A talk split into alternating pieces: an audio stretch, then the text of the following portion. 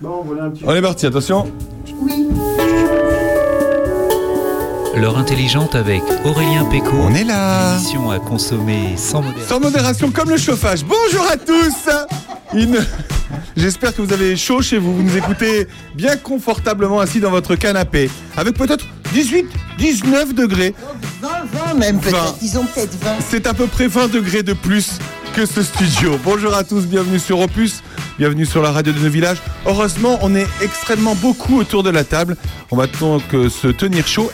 Et, notre invité, qu'on va vous présenter dans un instant, nous a ramené un remède contre le froid. Écoutez, j'en ai bu il y a 5 minutes, j'avais froid. Euh, je, je- je suis à deux doigts d'enlever mon pull. Voilà, bienvenue à tous. Vous écoutez euh, l'heure intelligente, c'est l'heure de l'apéro, ça tombe bien. On va parler de, de plein plein de choses. Ils sont les piliers de cette émission et sont le garant du niveau des verts et de la culture.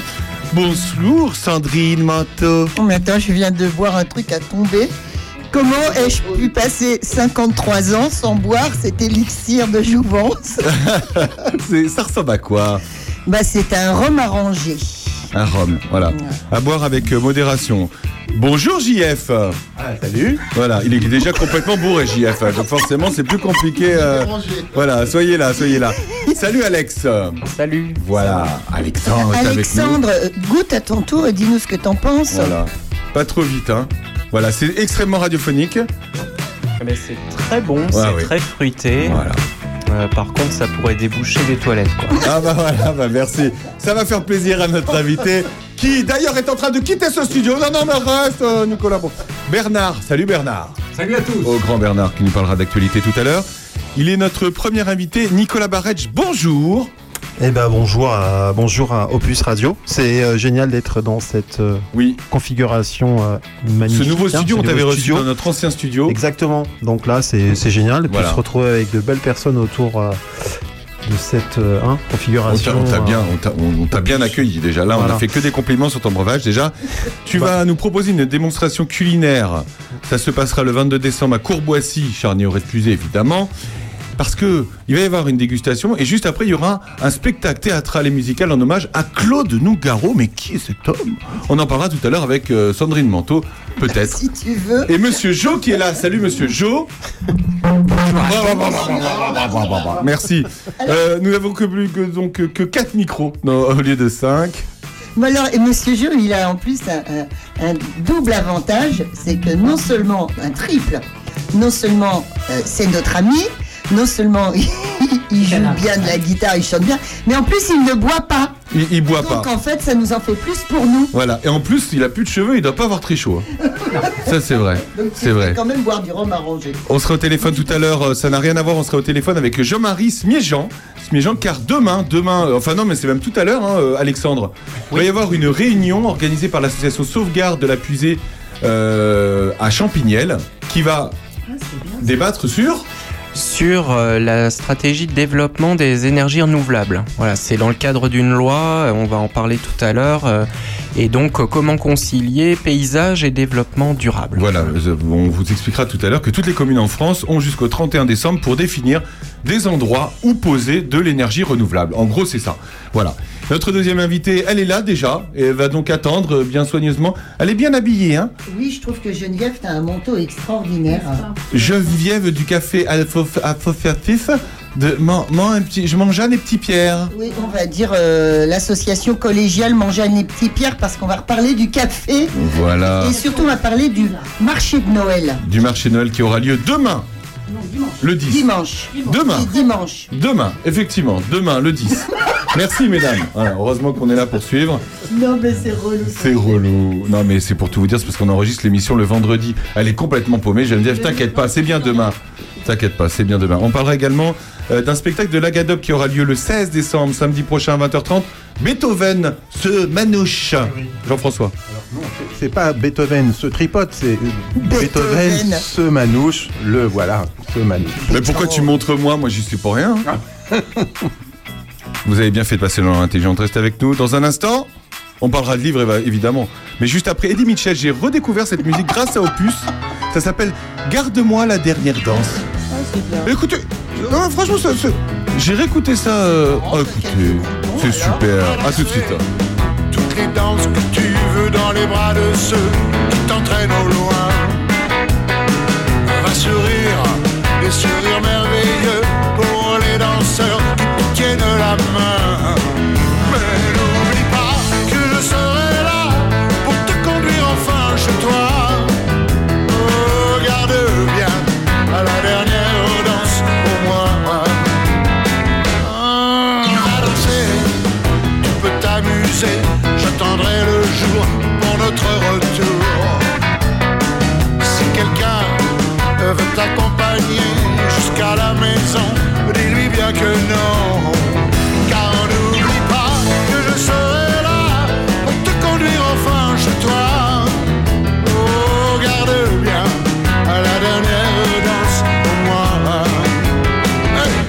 Comprends-moi, je t'aime trop.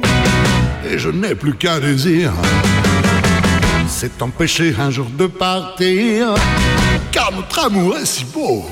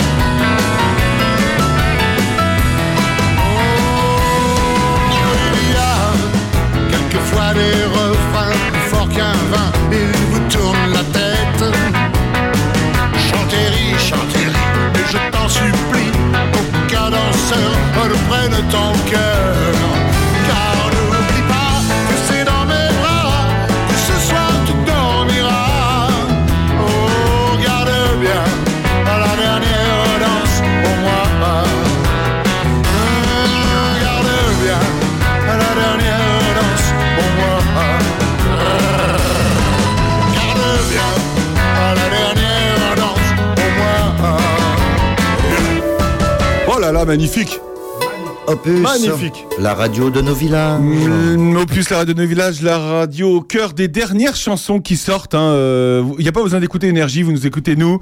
Euh, c'est Eddie Mitchell, c'est la dernière d'Eddie Mitchell. Garde-moi la dernière danse. Mais non, alors c'est pas du tout une chanson Mais je rigole. Mitchell. Bah, c'est Eddie Mitchell qui Non, chante. Hein. Bah oui, mais je suis désolée. À la base, c'est un tube. Alors, c'est une chanson américaine qui s'appelle euh, Save the Last Dance for Me, à la base, mais qui a été traduite par, par Dalida. Enfin, Ah. traduite par Dalida. Chante, la traduction a été chantée par Dalida. Alors, quand est-ce qu'il a chanté ça, ce monsieur Ah bah je sais pas du tout. Alors Je sais j'ai la version ça, d'Alida si tu veux écoute. On écoute. Hein. Mais n'oublie pas que ce Ah bah oui, Oh, c'est mieux. je préfère. hein. de. Oh là là. Ça plaît beaucoup Alexandre, qui est fan de Dalida. et- et de toute façon, donc, euh, euh, à la base, c'est une chanson qui a été euh, écrite, du moins euh, composée par Mort Schumann. Ah, Mort Schumann, le lac majeur? Oui, oui. Oh là là, j'ai envie de le mettre. Et un autre, euh, alors américain, hein, Mort Donc- Schumann. hein. Donc ça a peut-être été composé à Villiers-Saint-Benoît. Ah, il était Villiers-Saint-Benoît, euh, Mort Ah, Schumann? C'est super ce Bien que tu racontes. Mais c'est hyper raccord. J'adore, j'adore. Il avait une maison là-bas? Oui. Ah bon? Et, et pourquoi il l'a pu Il est mort. Ben, il est mort. Mais il est un peu mort hein, quand même. Il est un peu froid, disons. D'accord. Enfin, plus que froid. Écoutez, écoutez, oh, on s'écoute ça. De quoi C'est de leur âge. Dépression. Leur temps. Le clip. Pourquoi dépression J'ai tout oublié. Allez Bernard Ah, c'est pas, c'est pas Mort Schumann que vous venez d'entendre, c'est, c'est, c'est vraiment euh, Bernard Lecomte. hein. Alors, on se souvient euh, de Mort Schumann, mais moi, personnellement, je, je connais moins euh, Doc Pomus. Doc Pomus, qui est, ils étaient en tandem, donc il écrivait avec ce type, Doc Pomus, qui a été l'un des grands songwriters des années euh, 60 et qui, entre autres, écrivait des chansons pour Elvis Presley. Ah oui, c'est ça. Écoutez Voilà. euh, une chanson de, de Pomus et de Mort Schumann. Why must I be a teenager in love? Ah One day I feel so happy, next day I feel so sad. Voilà, ça ils ont écrit vraiment, euh, euh, Mort Schumann et Doc Pomus. Vous apprenez plein de trucs dans cette émission, Oui. tout de suite. hein. On n'a même pas fait 10 minutes d'émission, vous avez appris déjà 4 trucs. hein. Non, mais c'est Vous génial. pouvez briller dans les, dans les soirées folles d'épuisés déjà. Et même que ces deux types ont écrit cette chanson, euh, donc Save the Last Dance for Me, pour euh, un groupe qui s'appelait les Drifters. Tu peux Oui. nous trouver ça, les Drifters? Un mot, un geste, je fais le reste. anyone. But don't forget who Ah voilà, ça c'est la voilà. Ah, c'est même autre chose. So Voilà, ça c'est formidable. Et puis, euh, s'il faut euh, évider le fil jusqu'au bout, eh bien, il y a, il y a eu un film qui s'est appelé, euh, un film qui s'est appelé euh, Save the Last Dance for Me, et ça, ça doit être les années 90, je crois. euh, Formidable, enfin, merci. On 90. applaudit Non, Sandrine. 2000, 2000 On exactement. applaudit Sandrine. Parce que tout Bon, ça, bah, merci, je m'en vais. tout ça, c'est dans sa tête. Et c'est incroyable. On sait pas où elle met tout ça. On sait pas où elle met tout ça. Alors que Guenièvre, euh, la régionale de l'État vient nous... re- de- À chaque fois qu'il y a de la lumière, elle rentre. Mais c'est trop bien parce qu'on a Guenièvre et on a Geneviève. Voilà. Et toutes les deux, c'est des nanas euh, qu'il nous faut sur le territoire oui, pour faire vrai. vivre la vie associative Voilà. et culturelle. Bravo, voilà Ça, c'est du militantisme. Merci. Bon, Nicolas Barredge, merci d'être là. On n'a pas encore parlé de toi, mais on, on va y aller. Hein. On va y aller. Tu vas participer à un week enfin une soirée. C'est une soirée culino-musicale. c'est quoi ça Culino musical. Attention, ça m'intéresse. c'est dur à dire. hein. Je, veux, je, je réserve, Nicolas. Alors. Culino Ouais. musical. Réserve tout de suite. Ouais, C'est le le. 22 décembre, c'est juste avant Noël. C'est juste avant Noël en Avant de mettre le plus. Jésus dans la crèche. Comme Ah bah voilà. Ah bah, Alors, culino musical, euh, avant de mettre le Jésus dans la crèche, c'est normal. Alors, c'est orga- c'est organisé par l'association, euh, la compagnie qui s'appelle Élément 139. Qui peut nous parler de cette compagnie Jean-François Farion. Alors cette compagnie est composée de, de- d'Anne et de Jean-Pierre Texier qui habitent euh, à Courboissy et qui euh, participent euh, l'été au festival de Courboissy aussi. Et là, cette fois-ci, ils vont faire euh, cette prestation qu'ils ont déjà donnée euh, comme, comment, à la Tuilerie, qu'ils les ont déjà donnée un peu plus tard, je crois que c'est vers Château-Renard, ou non C'était où? C'est au Petit Courtoiseau. ah, au petit courtoiseau, de voilà, voilà. Et là, ça va être chez eux. Et donc, en première partie, notre ami Nicolas va nous faire des, des surprises culinaires. Il va nous en parler juste Il va après. nous en parler. Et puis après, ce sera Anne qui sera sur scène avec son spectacle mi-poétique, mi-onirique, euh, mi-étrange, euh, mais superbe. Et ça s'appelle à mi euh, à mi-chemin, à À mi-chemin, nourri, Oui, nourri par le splendide répertoire de Claude Nougaro. ce sont des, des gens, surtout Jean-Pierre, qui utilisent le langage des oiseaux souvent dans ce qu'il écrit et dans ce qu'il euh, écrit en, théâtre et ou dans son bouquin. Donc je vais parler d'un petit bouquin qui fait suite à ce spectacle, hein, voilà, qui s'appelle Il est encore temps pour devenir l'ami de Claude Nougaro. C'est tout petit, ça se lit là aussi, ça se lit un peu sur les toilettes, comme celui de la semaine dernière. Christian Bobin, La Pierre, c'était génial. obligé, non, on n'est pas vous obligé. pouvez aussi lire au coin du feu. Non, on peut le lire dans un fauteuil. Non, Vous mais je veux dire, c'est. plein d'endroits agréables, Ah, aussi oui, agréables voilà, pour lire voilà, ce livre. Donc c'est un spectacle tout public qui met en lumière la relation homme-femme et lui redonne une perspective universelle. L'homme et la femme Voilà. sont deux amis avant toute chose. Voilà. C'est ce qui est marqué sur l'affiche, c'est pas moi qui l'invente. Alors le spectacle c'est 12 euros, mais je comprends pas. Chez eux ils ont une euh, ils ont une salle de spectacle ou c'est dans leur Non, salon? ils ont- Comment ça marche? dans leur- une grande salle qui est au rez-de-chaussée. Là, Mais ils peuvent train- ils peuvent accueillir combien de personnes chez eux Oh, comme ça? une, une bonne cinquantaine. Ah oui, quand même. Oui, oui, ah, ils ont oui. un grand salon Oui, alors. un hein. grand salon. Et euh, donc là, ils sont en train d'installer une scène. Voilà, J'ai Ouais. avant-hier euh, chercher le petit bouquin. Donc ils sont en train d'aménager le salon du bas en, en salle de spectacle. C'est formidable. Eh ben, écoutez, euh, c'est du spectacle dans ma du spectacle dans ma maison à Guenièvre, la bonne blague. Alors Nicolas, euh, tu es avec nous, Nicolas Barège, et toi alors, comment tu as rencontré euh, Jean-Pierre et Anne Texier? Bah, j'ai justement j'ai fait le 31 décembre avec eux. Fait- 1er, 1er janvier, j'ai dansé chez eux. Voilà, Grâce à Jean-François. Non mais Voilà. vous êtes rencontrés invité. en soirée quoi. Et ben Jean-François m'a dit viens, il y a un after à partir de 1h du matin et on est allé chez Anne et Jean-Pierre et on les a rencontrés avec maman, avec Ninon. et dans on- quel état On a dansé jusqu'à qu'ils sont avec pas là, on Niki, peut- on a dansé jusqu'à 6h du matin. Tant qu'ils sont pas là, on peut. Dans quel état ils Et étaient C'était juste génial, bah, tout le monde était bien en fait. Tout, tout le monde était bien. Bah oui, t'avais ramené ton breuvage.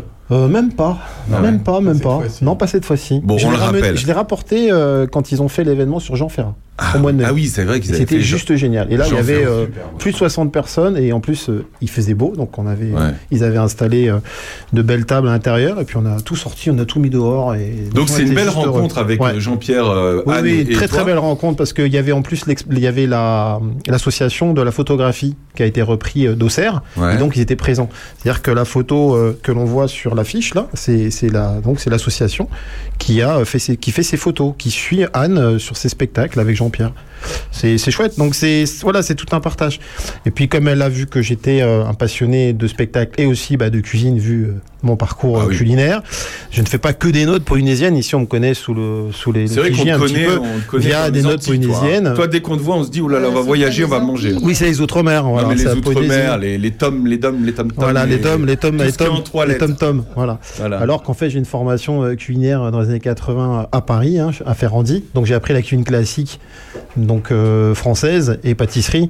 Et donc je, bah, je cuisine souvent euh, depuis toujours euh, des Dans produits. années euh, 80, non mais me dis pas ton âge. Mais Non, euh, il les fait pas. Bah, c'est vrai. C'est incroyable, il les fait pas.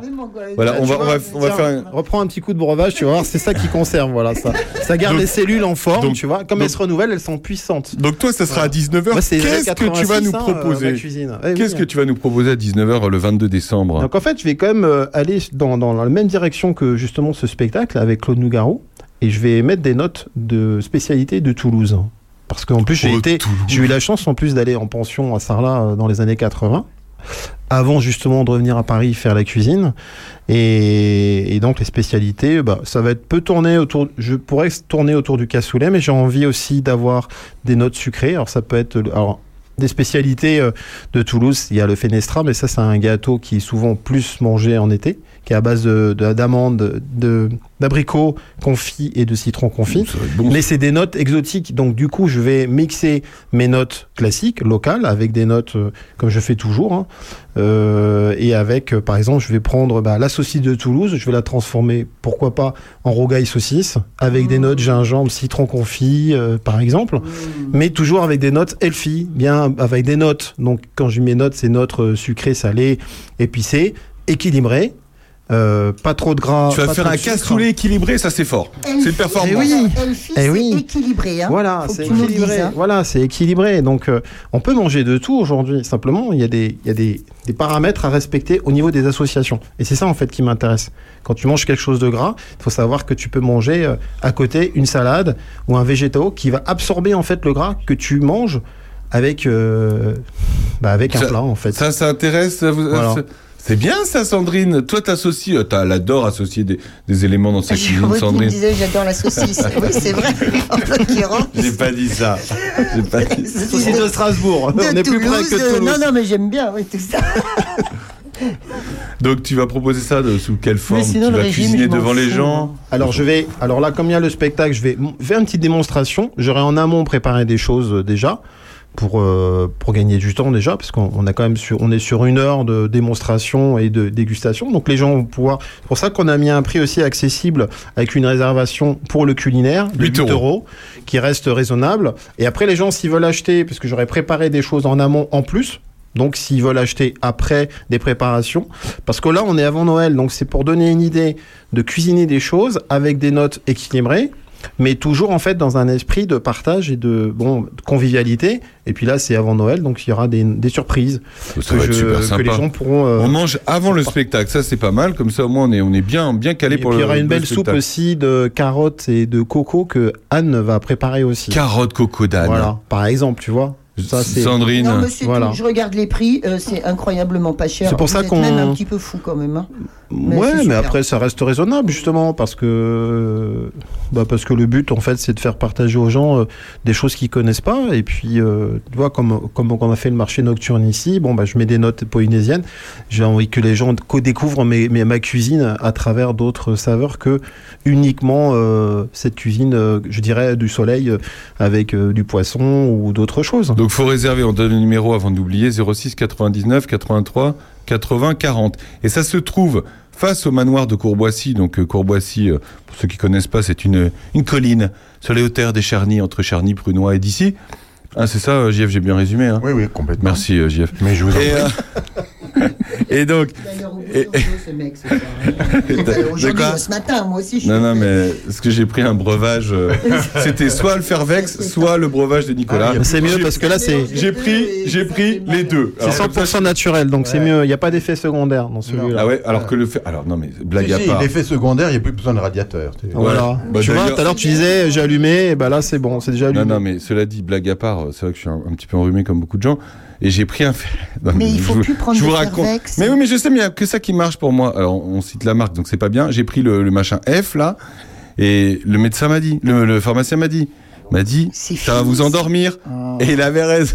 Je me suis retrouvé en plein milieu, hier en plein milieu De la route, du service, non, du service, à servir des cafés, mais en mode, oh, j'ai C'est je somnolais. un peu endormi quand on est rentré. Depuis que tu as bu le breuvage, t'es. Ça va beaucoup Ça mieux. va beaucoup mieux. D'ailleurs, ça me donne envie d'écouter une musique. Voilà. Voilà, on est toujours avec euh, Nicolas Barretge et on va parler encore de Claude Nougaro. Et on aura euh, Claude euh, Nougaro incarné par Madame Sacha et Monsieur Jo tout à l'heure, qui vont nous chanter, Deux dans la peau de Nougaro, le pauvre. qui vont nous faire un, un combo, un combo Nougaro. et il y a une seule chanson qu'ils n'ont pas faite, euh, Ah ouais. et on va la passer. Oui, Nougat York. Ah, et en plus, il adore JF. Vous êtes dans leur intelligence sur Opus. À tout de suite. Oh, écoute ça, formidable. Ah, t'avais même pris. euh, À tout de suite. Bon week-end à tous.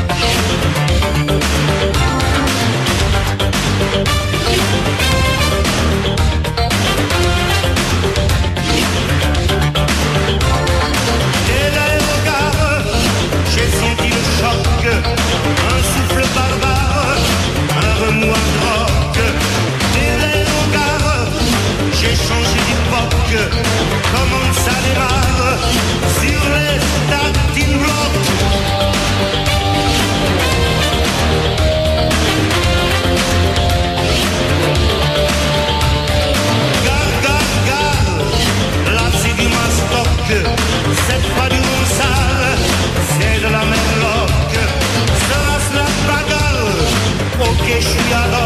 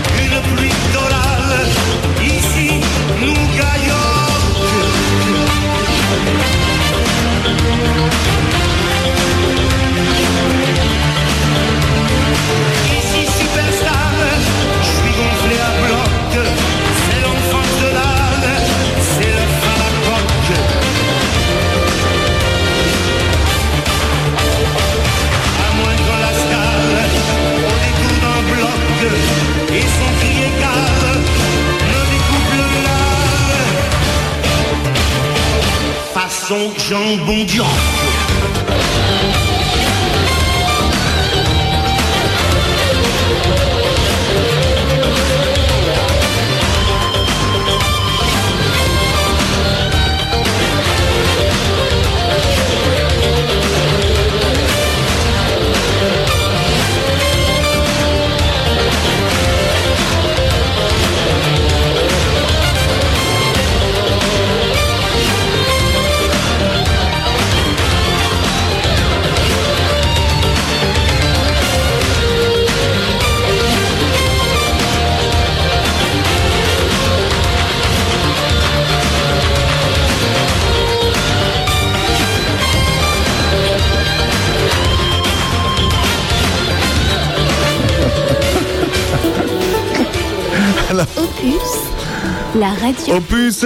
la radio de nos villages. Dans quelques instants, vous entendrez une musique des Dom Tom, spécialement euh, spéciale dédicace à Nicolas Barrech. Euh, Fais-nous voyager, raconte-nous, re-raconte-nous, où est-ce que tu as voyagé, où est-ce que tu étais Tu étais l'ambassadeur de? La poésie La française. Polynésie la, française. la gastronomie. Gastronomie polynésienne. Oh là là. Parce que j'ai j'ai eu beaucoup de respect pour ce- cette culture et ces, ces poésies polynésiennes où je suis resté 12 ans en Polynésie. Et donc j'ai mis en avant la gastronomie. Parce que la culture traditionnelle, il y en a déjà beaucoup qui mettent en avant cette cuisine traditionnelle. Et puis, euh, étant resté pendant 12 ans, j'ai venu, je venais régulièrement à Paris avec plus de 500 kilos de produits frais. Dans les avions? Dans mon avion Tahiti Nui, Ah ouais, dont j'étais ambassadeur, et je venais à Paris euh, pour faire découvrir aux gens nos produits. Parce que tu peux manger une mangue de tel ou tel endroit, mais si t'as pas goûté une banane, une mangue, une papaye, même du curcuma ou du gingembre De là-bas, t'as de la Polynésie française, t'as t'as rien, enfin t'as pas le goût pas en pareil, fait. Tu-. Voilà, le goût est vraiment euh, bien spécifique. Et donc du coup, ce, ce rhum aussi que je vous ai fait découvrir depuis euh, trois ans bientôt. Hein. Ah oui, c'est vrai. Il a toujours la même recette. Il a trois ans le rhum qu'on est en train de boire. Euh, Non, là, celui-là, non. On a- vivra donc trois ans de il a- plus. Il a, un peu plus, mais dans, dans- en fait, je me sers de, de ce rhum qui est une. l'ai- je l'ai amené avec moi en, en métropole euh, sur mes événements parce que c'est une histoire, euh, une très belle histoire. La canne à sucre de la Polynésie est endémique. Elle est arrivée 300 ans après Jésus-Christ en Poésie française. Donc on a du rhum bien avant. euh, quand ils sont Le rhum est arrivé avant Jésus, c'est ça que tu veux dire la canne à sucre, en fait, est arrivée 3, 3, 3, 3, 300 ans après Jésus-Christ en Ouais. française, de la Papouasie, Nouvelle-Guinée. Donc, ce qui fait que, voilà. Et j'aime, en fait, avoir des bons produits, que ce soit de la vanille ou du sel de Bora Bora ou d'autres choses sur mes événements. Parce que, du coup, je raconte des histoires où, justement, on met en avant l'artisanat, la culture polynésienne et les produits locaux. Parce Ça donne envie de voyager. parce qu'on ce- fabrique beaucoup de choses en Polynésie Avec ce française. temps qui fait. euh, Voilà. Et ça, c'est important. On Donc, connaît pas encore bien ce petit coin de France qu'est la Polynésie française. Bernard, t'as déjà visité, visité Alexandre, t'as déjà visité la Polynésie française? Non, j'ai jamais visité la Polynésie française. Je connais d'autres départements d'outre-mer, mais pas la Polynésie. Euh, mais moi, je me demandais pourquoi la Polynésie. Alors, euh, parce que Barège, euh, ça, c'est un nom qui qui sonne pour moi réunionnais. Euh, s'écrit pas tout à fait pareil, mais il y a beaucoup de barèges euh, à la Réunion. Et je me demandais si du coup tu avais des liens familiaux ou d'attaches de racines outre-mer. Alors justement, ça, Ah bah, donc, ça, alors c'est, ça, c'est, ça, c'est une information euh, capitale, je ne connaissais pas. Je savais pas qu'il y avait beaucoup de barrages en- à La Réunion. Après, moi, je suis allé en Polynésie parce que ma fille était là-bas, elle avait 5 ans, j'étais parti 3 semaines et je suis resté 12 ans. Voilà, c'était un choix euh, de Ouais. cœur. Ça, c'était super important pour moi. J'ai dit à ma maman, ah, dans 3 semaines. D'ailleurs, elle n'était pas encore en Bourgogne, elle était en 77 à cette époque-là.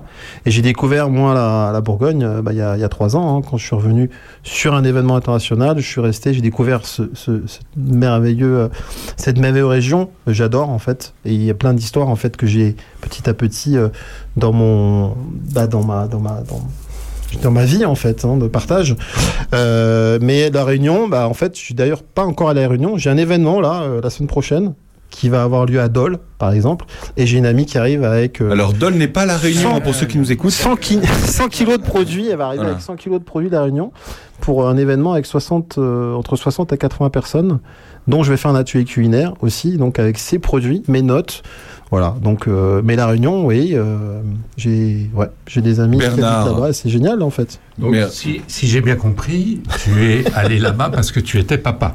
exactement Or, chacun sait que en Papouasie, il y a des papous. Certains sont papas, mais il y a des papous qui ne sont pas papas. Tu sens la blague venir Or, les papous papas sont parfois des papous papas apous quand ils se lavent pas, ou pas apous. Mais les poux eux-mêmes peuvent être papas ou papous. Donc il y a aussi des papas apous papas, des papas apous non papas, des papas apous papa papou et des papas apous papa non papou. Bravo Bernard Bravo Bernard Bienvenue dans vos grosses têtes Alors, c'est vraiment une grosse tête. Après, on est en Polynésie, donc euh, c'est bien en fait d'avoir fait cette, euh, cette belle histoire. Euh, JF, Et je, le je- pou, en fait, en Polynésie, est un coquillage qu'on va utiliser pour faire un son et Ah pour oui. justement euh, communiquer ou prévenir d'un danger. Donc, tu vois, euh, Papouasie, le pou, voilà, tout simplement. un petit mot juste avant Voilà, d'avoir Jean-Pierre. Texier au, au téléphone. Oui, non, je disais, ce rhum est extraordinaire, euh, parce que Bernard nous dit des choses euh, fantastiques. Bah oui, oui. Euh, Il n'aura fallu qu'un verre à Bernard pour nous faire une tirade. Euh, Jean-Pierre Texier, bonjour Bonjour. Bonjour Jean-Pierre, merci d'être avec nous. On a Nicolas Barretch qui est là, on a toute l'équipe d'Opus de l'heure intelligente qui est là. Alors Nicolas a, a évidemment euh, vanté les mérites de votre événement qui aura lieu le, le 22 euh, décembre prochain à Courboissy. Est-ce que vous, vous voulez euh, bah, vous dire votre petit mot? Parce que vous êtes quand même euh, euh, vous êtes quand même là pour le coup, vous vous occupez de la partie spectacle. Lui c'est la partie euh, vraiment culinaire et vous c'est la partie spectacle. Oui, on a eu l'idée finalement de, vous savez, euh, du côté de Courboissy et aux alentours, on est quand même sur des terres à silex. Parfois les silex sont vivaces et donc on s'est dit, oui, il faut faire un événement à double enjeu, à, à double face. Donc il y a la gourmandise des mets et puis la gourmandise des mots. Donc le spectacle euh, qu'on présente s'intitule À mi-chemin. Il est basé sur un texte qui est pas nécessairement connu de, de Claude Nougaro. Ce texte c'est Plume d'ange. Et donc, on défile d'une sorte de, de fantaisie euh, musicale et théâtrale autour de chansons Nougaro. La plupart sont peu connues et ce sont quand même des, des, des pépites, quoi. Parce que lorsqu'on est un grand comme Nougaro ou quelques autres, euh, il n'y a pas trop de déchets, quoi, on va dire. Euh, du côté de Charny, on a un, un lieu qui est une sorte d'agora, qui est la déchetterie. On a plein de choses, plein de gens qui, qui viennent. Mais chez Nougaro, c'est déjà plus rare, comme euh, Ouais. je peux dire, comme euh, comme système de, de production. De, C'est un spectacle qualité, que quoi. vous avez rodé, euh, vous, avez, vous avez beaucoup joué ou c'est une création et vous allez Bah, on l'a joué, donc il a été créé en avril dernier. Et on l'a déjà joué dans cinq régions de France. On prend Ah oui. parti de prendre notre bâton de pèlerin et de zigzaguer par-ci par-là. On a été joué, le jouer notamment dans une sorte de, de fief euh, où Nogaro a vécu. C'est un petit village de l'Aude qui s'appelle Paziol. Et euh, donc, euh, on s'est confronté à des à des gens qui défendent aussi une sorte d'enfant du pays. Nougaro est également l'enfant de, de si je peux dire. Mais ça s'est très bien passé, je dois dire. On a été adopté, alors que le spectacle euh, n'est pas du tout un tour de chant. hein. C'est ce qui nous différencie des, des autres compagnies ou des autres troupes qui présentent aujourd'hui Nougaro. Et ça nous va très bien de, de- de faire un pas de côté pour... euh, parce que comme nous, on vient du théâtre, euh, de revenir à, notre centre de gravité, qui est l'idée de raconter une histoire, quoi. C'est c'est formidable. On avait, euh, on se posait la question tout à l'heure de savoir où est-ce que vous jouiez. C'est-à-dire, vous avez une grande, grande salle, un grand salon, il nous disait euh, Nicolas et J- JF qui est là aussi avec nous. Oui, oui, oui. Bah, enfin bon, on- on- là, on va pas pouvoir accueillir des centaines de, de participants, mais on a une grande maison euh, dans le rez-de-chaussée d'un seul tenant, pour ainsi dire, et donc on va accueillir les, les gens là. Euh, Dans d'autres saisons, on jouerait volontiers dans notre euh, dans notre jardin. Jardin, ça, ouais. ça permettrait d'accueillir davantage de monde. Mais on s'est dit que voilà, le 2 décembre, euh, c'est peut-être une sorte de coup de force climatique de faire une journée porte ouverte. C'est pas, Ah oui, c'est le pas normal. ouais.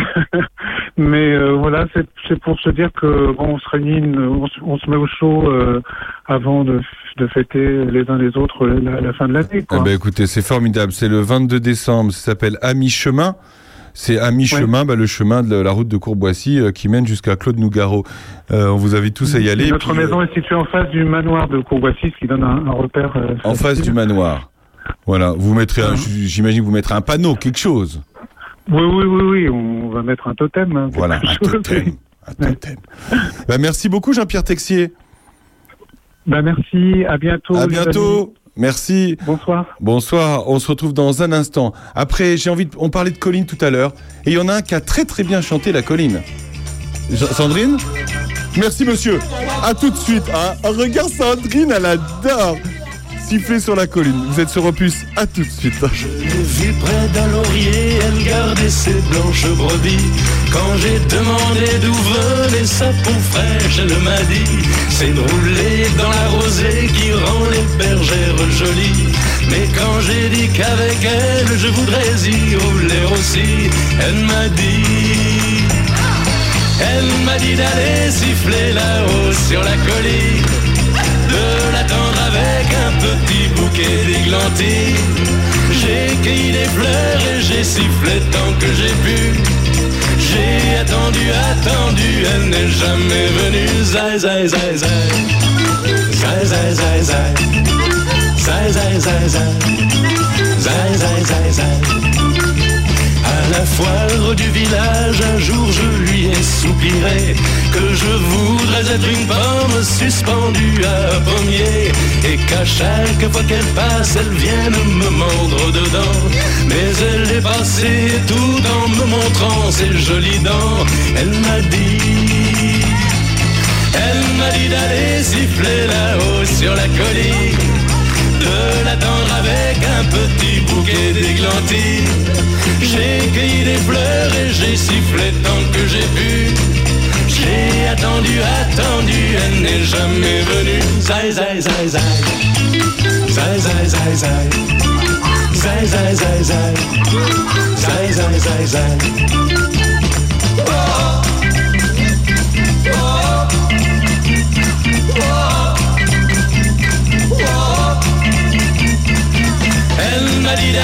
Siffler là-haut sur la colline, de l'attendre avec un petit bouquet d'églantines.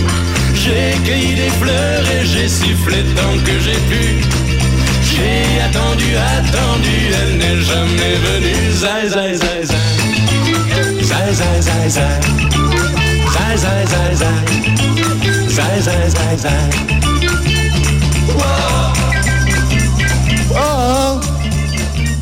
Ah Ah Ok, j'ai l'impression. C'est merci. Merci Jo.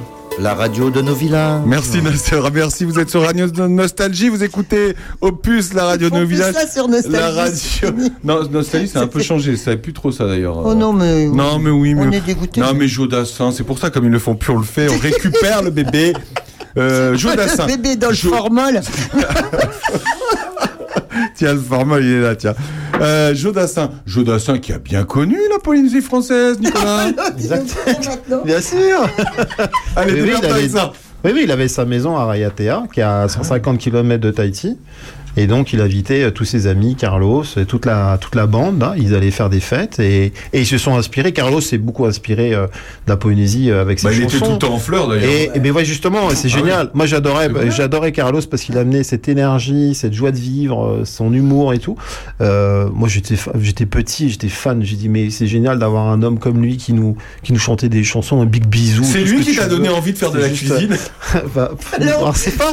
Ah, peut-être qu'il m'avait donné envie de faire, mais c'était un gastronome et il paraît qu'il cuisinait très très bien. Ah, sûrement. Et moi, je l'ai. Ça se voyait, d'ailleurs. J'ai eu la chance de lui faire à manger euh, dans le 6e arrondissement, parce qu'à une période, je travaillais à Paris, hein, évidemment, euh, pendant pas mal d'années.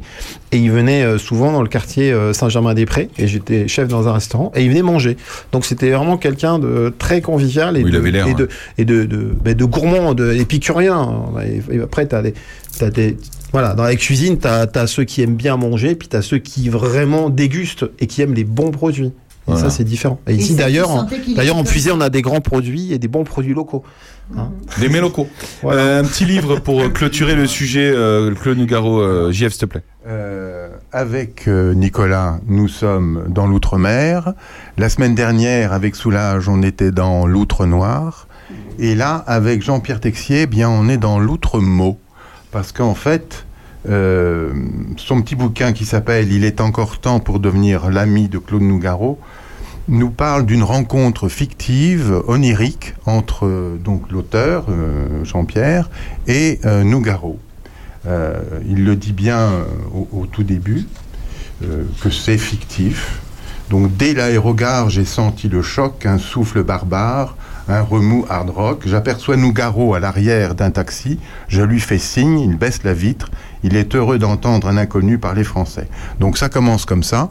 Et puis après. C'est une histoire vraie ou Non, justement, c'est une histoire onirique. Ah tu n'as pas écouté. tu Onirique. Ah ouais, mais ah, si tu commences à utiliser des mots comme ça, attends, il est 11h38, ça va Lyrique qui mal y pense hein, Voilà. aussi. Et, Ok, vous sortez tous les deux, hein. Et après, euh, il utilise donc justement des paroles des chansons de Nougaro pour nous donner, euh, là aussi, un peu comme euh, a fait Christian Bobin, non pas des haïkus, mais des petits poèmes courts et, très, très sympathiques.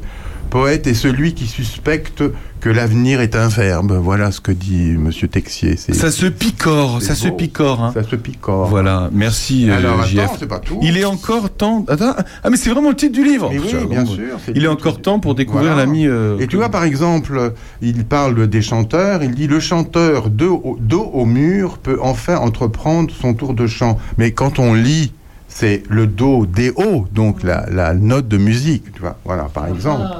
Et oui, c'est, voilà. Elle est encore Euh, une. Non, encore deux. Encore deux. Euh, dans une ferme du Poitou, un coq émet une pendule. Et notre ami Jean-Pierre Texier est aussi, là il l'a pas dit, mais c'est aussi un scientifique. Donc il connaît énormément de choses en, en- en cosmologie, en sciences euh, quantiques. Donc là, quand on dit dans une ferme du Poitou, un coq émet une pendule, il dit mais un oiseau peut-il nidifier dans une pendule? Une pendule dont le balancier ne s'est pas immobilisé C'est une question fraîche. Bon, hélas, ça ne se fait qu'en un instant. C'est-à-dire que bon, voilà, ça lui passe dans la tête. Tu te, vois, tu te vois vivre dans une pendule, toi? Ben non, pas vraiment. hein. Parce que alors, dis donc, ça doit être vachement embêtant quand même, Sandrine. J'ai aucune idée. Je... Chaque fois tu sors Moi, je pourrais une pas. pendule.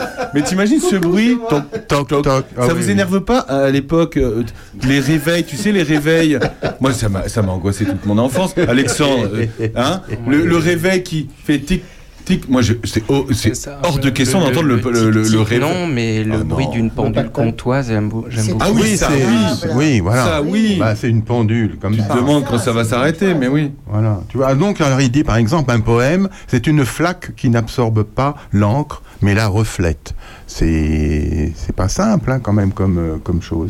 Alors, euh, pour terminer, je dirais que Jean-Pierre et Anne, donc tous les, tous les deux, là, dans cette compagnie, pour moi, ils viennent d'une autre planète, hein, parce que quand Ah. on, on écoute, quand on, on regarde le spectacle, on est ailleurs, on n'est pas sur Terre.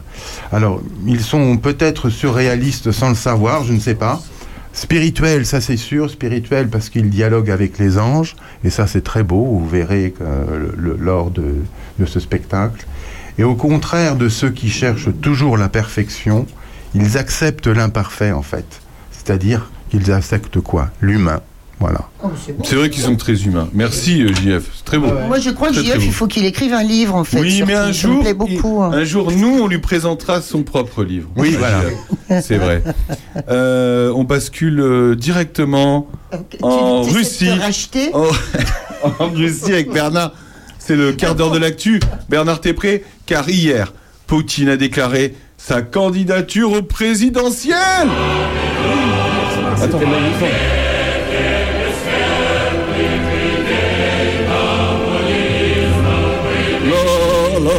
J'ai trouvé une musique russe, euh, Bernard. oui. C'est pas une musique, c'est un hymne. C'était l'hymne soviétique. Ah, C'est voilà, l'hymne voilà. C'était soviétique, pour voir si tu suivais, mais sans ton cas, c'est sûr, c'était plus compliqué. Bernard, le quart d'heure de l'actu, donc euh, je, je déconne, mais en fait, c'est pas drôle. Euh, Poutine a déclaré hier sa candidature au présidentiel. Incroyable. Et il est seul candidat. Et attention, s'il y en a Ah un en face, il va mal finir. Ah non, non, non, ça serait trop simple. Ah, c'est vrai. Non, non, non, non, non. Alors, soyons clairs, il a déclaré sa candidature aux élections présidentielles en Russie, qui ont lieu en mars. Euh, mais euh, le porte-parole du Kremlin, il y a huit jours, a déjà donné les résultats. Évidemment, Il y a ça surprend un peu dans nos Ah ouais. démocraties. Mais M. Peshkov, qui est donc le porte-parole du Kremlin, a, dé- a dit déjà que Poutine serait élu vers 80% des voix Mais à peu comment près. Ah non, mais c'est à l'Institut de sondage, euh, Peskov. Non, non, non. Peskov, là. Non, non, non, non, Peshkov, c'est le porte-parole du Kremlin. Mais comment il peut dire qu'il a déjà gagné Je comprends pas. Ben, parce qu'on est en Russie, on n'est pas Ah, dans un pays démocratique. Ah oui, c'est Donc vrai. les jeux sont faits à l'avance.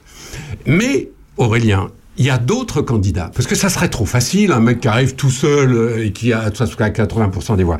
Non, euh, il y aura d'autres candidats. Évidemment, un tout petit peu sélectionnés Ouais. et qui n'auront que peut-être 1%, 2% des voix, mais histoire de bien montrer que c'est une élection et que c'est le peuple russe entier qui élit M. Poutine.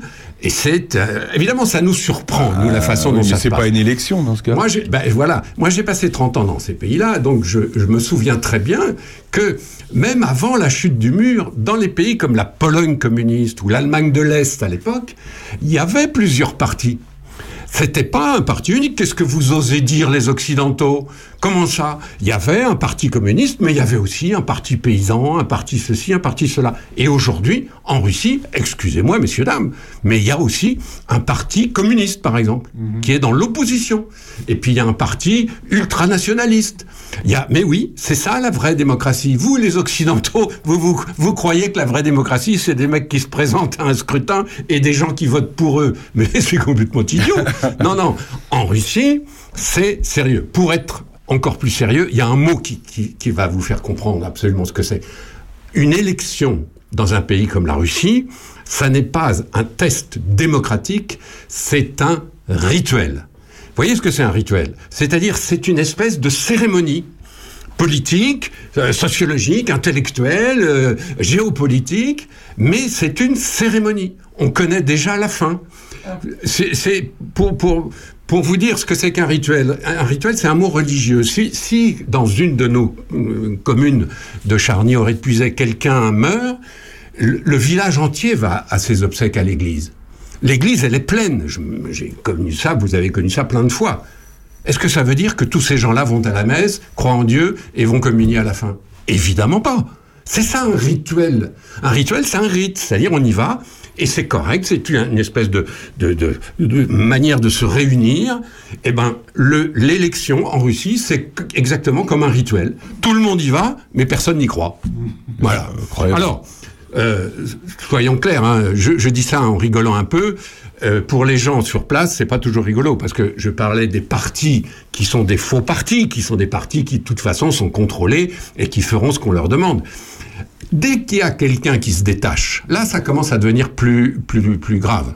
Il y a eu, par exemple, il y a quelques années, un type qui, en effet, je l'ai connu, moi, personnellement, qui s'appelait Boris Nemtsov. Et Boris Nemtsov était vraiment un type très bien, qui venait de Nijni Novgorod et qui avait décidé de se présenter, en effet, contre Poutine. Et là, tout le monde a dit là, mais Boris Nemtsov, c'est pas, c'est pas une marionnette, c'est un vrai homme politique, euh, démocrate, etc. Boris Nemtsov, on l'a retrouvé assassiné au pied du Kremlin le jour de l'anniversaire de Poutine.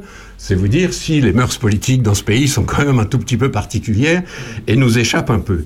Alors, voilà, ça sera une élection absolument étonnante. Vous allez voir que tous les médias vont s'intéresser au sujet.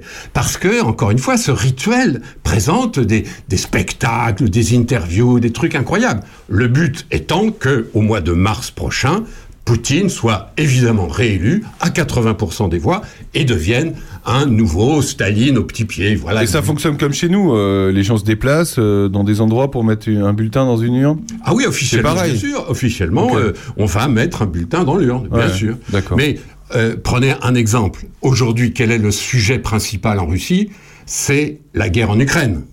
Les gens savent qu'il y a euh, la guerre en Ukraine. Alors, il y a une, pro- une propagande hallucinante en Russie. Mais quand même, les gens, euh, au bout de deux ans, ils ont compris qu'il y avait des trucs qui se passaient en Ukraine, etc. Donc, c'est le sujet numéro un. Donc, dans une campagne présidentielle, en principe, le sujet numéro un, il fait la une des journaux, il fait des débats, etc. Sauf qu'en Russie, si vous prononcez le mot guerre, ce qui serait pas complètement absurde hein, euh, dans ce cas-là. Sauf que depuis la loi du 4 mars 2022, si vous prononcez le mot guerre, vous avez droit à 10 ans de prison. C'est incroyable. Vous voyez? Donc les débats vont être un tout petit peu chamboulés par ça, parce que si un type se lève en disant mais euh, euh, qu'est-ce qui fait euh, la guerre en Ukraine? Hop, 10 ans de prison. Allez hop, 10 ans de prison. D'ailleurs, est-ce que l'Ukraine va-t-elle perdre ou gagner la guerre? On le sait ou pas?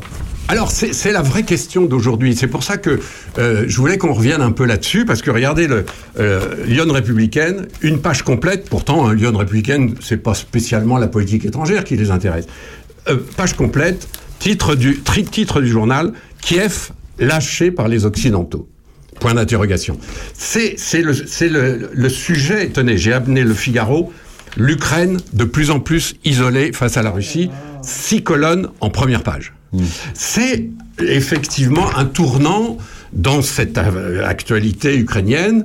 C'est la première fois depuis le début qu'on envisage sérieusement la défaite de l'Ukraine.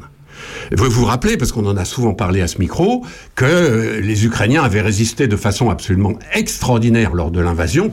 Personne ne s'attendait à ce que l'Ukraine résiste, se retrouve unie euh, nationalement contre l'envahisseur, etc. Vous vous rappelez aussi que les Russes avaient reculé que l'armée russe était absolument nulle et que ça s'est voilà il y avait y avait vraiment une, une année incroyable l'année dernière c'était incroyable personne ne savait comment ça allait se terminer sauf que là maintenant il faut bien le dire d'abord en Ukraine on fatigue parce que l'Ukraine c'est un pays vous savez 40 millions d'habitants donc un peu moins que la France et géographiquement un peu plus grand que la France. Donc c'est comparable à la France.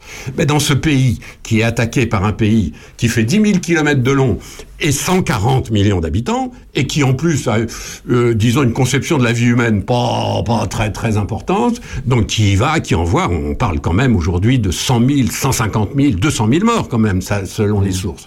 Et ce petit pays résistait, et là, ce petit pays fatigue. Et on voit bien ce qui se passe, et c'est complètement normal. Les dirigeants, Zelensky, le président et les autres, euh, le chef des services secrets, le chef de l'armée, etc., commencent à se tirer dans les pattes parce que ça fait quand même deux ans qu'il faut qu'ils portent ce- ce- ce- cet incroyable fardeau, de cette guerre contre les Russes. Et évidemment, il fallait s'y attendre. Ils sont pas toujours d'accord, ils n'ont pas toujours la même stratégie. Et bien entendu, l'Ukraine, qui est un pays, faut le dire, par- con- contrairement à la Russie dont on parlait des élections tout à l'heure, l'Ukraine, c'est un pays, c'est une démocratie. C'est un peu comme Israël au Proche-Orient. On peut tout dire d'Israël, on peut tout dire d'Ukraine, mais c'est vrai que c'est un fonctionnement démocratique. Et dans un fonctionnement démocratique, il n'est pas question que tout le monde file euh, en, en. Et il y a des débats, il y a des gens qui, qui contestent, euh, etc. Même si la situation est épouvantable. C'est ça ce qui se passe en Ukraine. La fatigue, les divisions. Et il faut reconnaître que depuis deux ans, imaginez une seule seconde, imaginez une seule seconde que ce soit la France. Vous imaginez la France en ce moment, depuis deux ans, se battre contre un envahisseur, je sais pas quoi, euh, allemand, russe ou ce que vous voulez, euh, dans, dans, dans ce pays, mais on serait, on serait épuisé. Qui, qui, qui pourrait gouverner la France dans ces conditions-là? Eh ben, l'Ukraine, c'est ce qui se passe. C'est en train de s'effilocher un peu, et évidemment que c'est inquiétant. D'autant plus que du côté des Européens qui soutiennent l'Ukraine, très clairement, il y a petit à petit des gens ou des pays qui commencent à se dire bon, ils sont bien gentils les Ukrainiens, mais nous, euh, il y, a, il y a un cas très clair, la Hongrie, qui est un des pays euh, les plus dynamiques en Europe aujourd'hui, ancien pays communiste, devenu pays libéral, euh, voilà, qui est dirigé par Viktor Orban.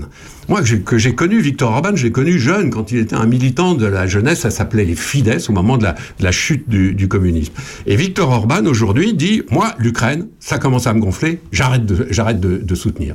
Pourquoi? Parce que les Hongrois ont une agriculture qui est très menacée par l'agriculture ukrainienne en cas de paix. Si l'Ukraine entre dans l'Europe, comme ça devrait se faire un jour, les agriculteurs hongrois vont morfler. Et donc le président de la Hongrie, il dit, vous êtes bien gentils, vous les Ukrainiens, mais nous, si c'est pour, pour que nos agriculteurs ferment, ferment leurs fermes, etc., ça va pas. Alors vous imaginez, chaque peuple a ses intérêts, intérêts économiques, intérêts sociologiques, intérêts politiques, intérêts électoraux. Mais ça commence à branler un petit peu de partout. Et deuxièmement, vous avez vu qu'aux États-Unis, il n'y a plus moyen d'aider l'Ukraine sans faire des concessions incroyables entre les républicains et les démocrates. La semaine dernière, on parlait de Trump, qui probablement va devenir président des États-Unis en novembre 2024. Ça serait une catastrophe absolue pour l'Ukraine, puisque Trump a déjà dit une, bonne fois pour toutes que l'Ukraine c'était pas chez eux, que c'est pas aux, aux Américains de s'occuper de l'Ukraine, et que les Américains ils doivent s'occuper du mur qui les sépare des Mexicains. Voyez que- quels sont les intérêts des uns et des autres. Or, pour l'Ukraine, c'est une véritable catastrophe, parce que soyons clairs, l'Amérique, c'est la, pr- la première puissance militaire du monde, et de loin, même si elle est de plus en plus isolée par rapport au reste des continents. Mais aujourd'hui, c'est la grande puissance militaire. Si la grande puissance militaire américaine arrête de fournir du matériel militaire à l'Ukraine, ben l'Ukraine, ça va pas durer longtemps. Alors, soyons pas trop pe- pessimistes, attendons que ça se passe, mais c'est vrai qu'en ce moment, en tout cas, euh, on s'attend au pire. Qu'est-ce qui va se passer après, après tout ça? Ben, c'est la, la grande question. Et, si vous voulez, moi, je, je suis très frappé du fait que cette question-là, au fond, tout le monde s'en fout. Enfin, je veux dire, nous en France, mais on n'est pas les seuls. Hein. Dans toute une partie de l'Europe, euh, c'est vrai en Espagne, c'est vrai en Italie, euh, les dirigeants évitent soigneusement de poser la question. Parce que c'est tellement compliqué, c'est, ça, engage tellement le pays, la population, les convictions des uns et des autres, que tout le monde a les jetons. Et c'est vrai en France. Moi, je suis absolument sidéré que sur un sujet aussi important, il n'y ait pas eu un débat parlementaire depuis deux ans. C'est invraisemblable que les, représentants de la population, donc les députés, les sénateurs, peut-être d'autres élus, ne se retrouvent pas un jour avec le président de la République ou le Premier ministre ou que sais-je, ou au moins le ministre des Affaires étrangères en disant, bon, on en est où? Nous, la France, on fait quoi? Et notamment, si Poutine gagne cette guerre, nous, la France, on fait quoi? Personne ne répond. Je suis sidéré. Parce que, soyons clairs, si Poutine, en effet, annexe l'Ukraine, c'est une véritable catastrophe pour l'Ukraine, mais c'est aussi une défaite colossale pour l'Europe. Parce que qu'est-ce qui va se passer après? Ben, Monsieur Poutine, si en effet il peut annexer un pays comme l'Ukraine, il va évidemment annexer un pays comme la Moldavie, qui est beaucoup plus petit et qui est beaucoup plus facile à, à- à- à contraindre, à battre. Il va annexer aussi la Géorgie. Personne, personne, aucun pays européen n'ira faire la guerre en Géorgie. Il faut pas rêver non plus. Et puis après, ben, il s'intéressera aux pays baltes. Je vous en avais parlé une fois. Vous vous rappelez quand vous regardez la carte, ces trois petits pays qui sont juste au-dessus, là, euh, au bord de la Baltique. Les- pour les Russes, il faut euh, une semaine hein, pour les envahir. Or, les pays baltes, ça fait partie de l'OTAN. Et quand on, si les Russes commencent à toucher à l'OTAN, là, ça va être extrêmement grave. Personne ne sait ce qui va se passer si les Russes s'en prennent à un pays de l'OTAN. Or, les pays baltes sont devant Poutine. Et Poutine a déjà dit, il y a trois jours, que les Lettons donc la Lettonie, c'est un des trois pays baltes, que les Lettons commençaient à le gonfler parce que les Lettons euh, s'en prenaient aux anciens Russes, euh, etc., etc. Moi, ça m'a glacé parce que ça, ça veut dire ce que ça veut dire. Au bord de la frontière estonienne, il y a un panneau gigantesque aujourd'hui. C'est une campagne de publicité qui dit la Russie n'a pas de frontières. C'est tourné vers l'Estonie et il y a le portrait de Poutine et un ours sur l'affiche. Vous voyez un peu le message? C'est pas compliqué. Ouais. Hein Or, je reviens à la France. Qu'est-ce qu'on va faire, nous, les Français? Qu'est-ce que va faire le gouvernement français? Qu'est-ce que vont faire les pays européens? Si les Russes attaquent un pays de l'OTAN On fait quoi? On fait la guerre? Et si on fait la guerre, on la fait comment? Avec quelles armes Avec quelles convictions Avec quel chef Est-ce que c'est les Américains qui vont nous emmener faire la guerre? Mais les Américains de Trump, ils seront sortis de l'OTAN à ce moment-là. Trump a déjà dit que l'OTAN, ça ne l'intéressait pas. Alors on fait comment? Eh ben, on fait que les Russes, petit à petit, vont, voilà, jouer le- leur, leur impérialisme à eux, et puis finir par contraindre, nous, les pays européens, à se démilitariser peut-être, à devenir neutres. Vous savez, les pays neutres, on en a connu depuis la guerre. La Finlande était neutre pendant longtemps. Maintenant, euh, elle a rallié l'OTAN. L'Autriche, rappelez-vous, l'Autriche a été neutre entre l'Est et l'Ouest pendant longtemps. Et après tout, à Vienne, on vivait très bien. Donc, il faut pas s'attendre, soyons clairs, hein, il faut pas s'attendre à ce que les chars russes débarquent à Charny au. Il n'y aura pas de chars russes dans Lyon, soyons clairs. En revanche, peut-être que dans 3 ans, 5 ans, 10 ans, 15 ans, ben, la France ne sera plus la puissance qu'elle est, ça sera un pays neutre, démilitarisé, soumis. Alors euh, peut-être qu'on continuera à y manger et à boire euh, correctement. hein. Sauf que, voilà, je- ça, ça mériterait, avouez que ça mériterait quand même une réflexion. Et c'est ça qui me frappe, moi, c'est que à part, euh, le- à part le- la télévision LCI qui continue de parler de l'Ukraine, en effet, moi j'y vais de temps en temps. le sujet est plus trop évoqué. Euh, on y- on n'en parle plus, mais surtout, on n'en parle plus dans les instances dirigeantes. J'entends pas Macron, j'entends pas euh, la, la première ministre, j'entends pas les ministres, j'entends pas les partis. D'ailleurs, tous les partis, aucun parti ne parle de l'Ukraine, de l'extrême gauche à l'extrême droite, on n'en parle pas, on met la tête sous, sous le paillasson, on joue les autruches. Et moi, je suis, voilà, je veux pas vous gâcher la journée avec des propos pessimistes, mais je pense que euh, on devrait quand même un peu plus faire gaffe à ce qui se passe. T'as raison, euh, Bernard. Dernier sujet, Bernard, et ça, on en parle peut-être un peu plus. Marine Le Pen à l'Élysée en 2027. Est-ce que c'est possible, Bernard? Alors, en on tout va cas, pas- on en parle. On en parle, on va, je, je pose un jalon, on, en- reviendra on en sur le sujet une mais- fois. Mais là encore, je, j'ouvre Lyon républicaine, hein, qui est ma, ma Bible. hein. moi, tous les matins, je lis Lyon républicaine. J'invite tout le monde à lire Lyon républicaine. Euh, on est quand même toujours un tout petit peu plus intelligent quand on lit les journaux. hein, Il faut le savoir quand même. Alors, je lis. La perspective d'une victoire du Rassemblement national en 2027 n'est pas bien évidemment certaine, mais elle est désormais plausible et envisageable. Pourquoi je lis ça? C'est parce que av- on n'a jamais dit ça. Le, le tournant cette semaine, c'est que d'un seul coup, les uns et les autres se disent Ben oui, c'est peut-être possible. Pourquoi? Parce que on voit bien euh, euh, l'actualité euh, n'arrête pas de nous parler de la sécurité, de l'immigration, des thèmes qui profitent au Front National. Enfin, pardon, au Rassemblement National et à Marine Le Pen. Et c'est nouveau qu'on est en train de dire Mais elle va peut-être gagner. Alors moi, je suis évidemment là, je, souligne quelque chose, on y reviendra plus tard. Je suis pas en train de dire il faut être pour, il faut être contre, c'est pas le sujet. Mais le sujet en termes d'actualité, c'est que depuis cette semaine, on commence sérieusement à se demander ce qui va se passer si Marine Le Pen devient présidente de la République dans trois ans. On en reparlera dans le quart d'heure de l'actu. Merci Bernard. À la semaine prochaine. On se retrouve dans un instant. Après, Gilbert Bécaud et Nathalie. Non, faut pas. Ah si, à tout de suite. Obligé. était vide. Devant moi marchait Nathalie. Il avait un joli nom, mon guide, Nathalie. La place rouge était blanche, la neige faisait un tapis. Et je suivais par ce froid dimanche Nathalie. Elle parlait en phrases sobres de la révolution d'octobre. Je pensais déjà qu'après près le tombeau de Lénine. On irait au café Pouchki boire un chocolat. La place rouge était vide. Je lui pris son bras, elle a souri.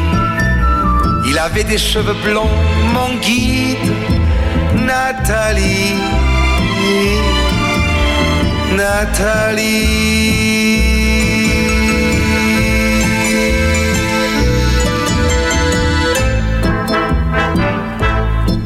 Dans sa chambre, à l'université, une bande d'étudiants l'attendait impatiemment.